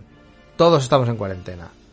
Que os queremos mucho, que os cuidéis mucho, que tenemos diversión, entretenimiento, que, que Kuz es ultra arcade con K en, en Twitch y que, y, y que hace directos. Igual que Mosfidri, tal cual, lo buscáis en Twitch, igual que yo, que estoy por Not Game. Hacemos directos diarios para entreteneros, para entretenernos, no nos engañemos, También, también. y para pasar un rato con todos vosotros, ¿vale? Eh, aparte, pues hemos querido hacer este, este podcast para, para que, bueno, pues intentar colaborar un poquito en el hecho de, de vamos a intentar entretenernos un poco entre todos. Muchísimas gracias, como siempre, Kuz y Mos, por estas maravillosas charlas, que me lo paso de maravilla.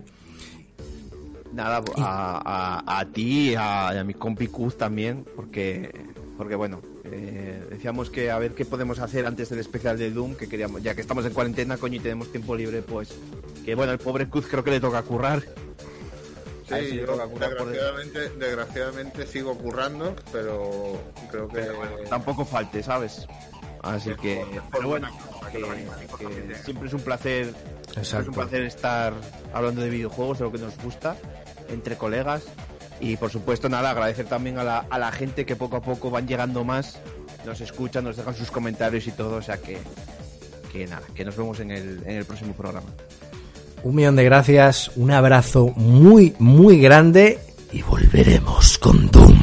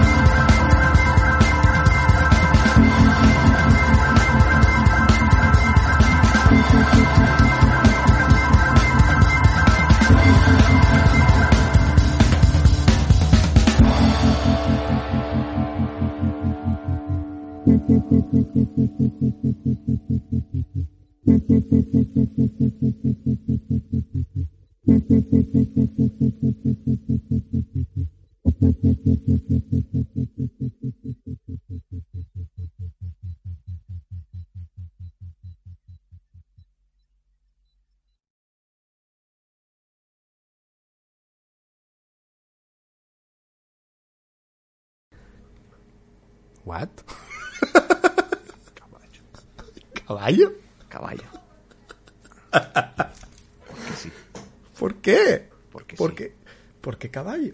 porque sí.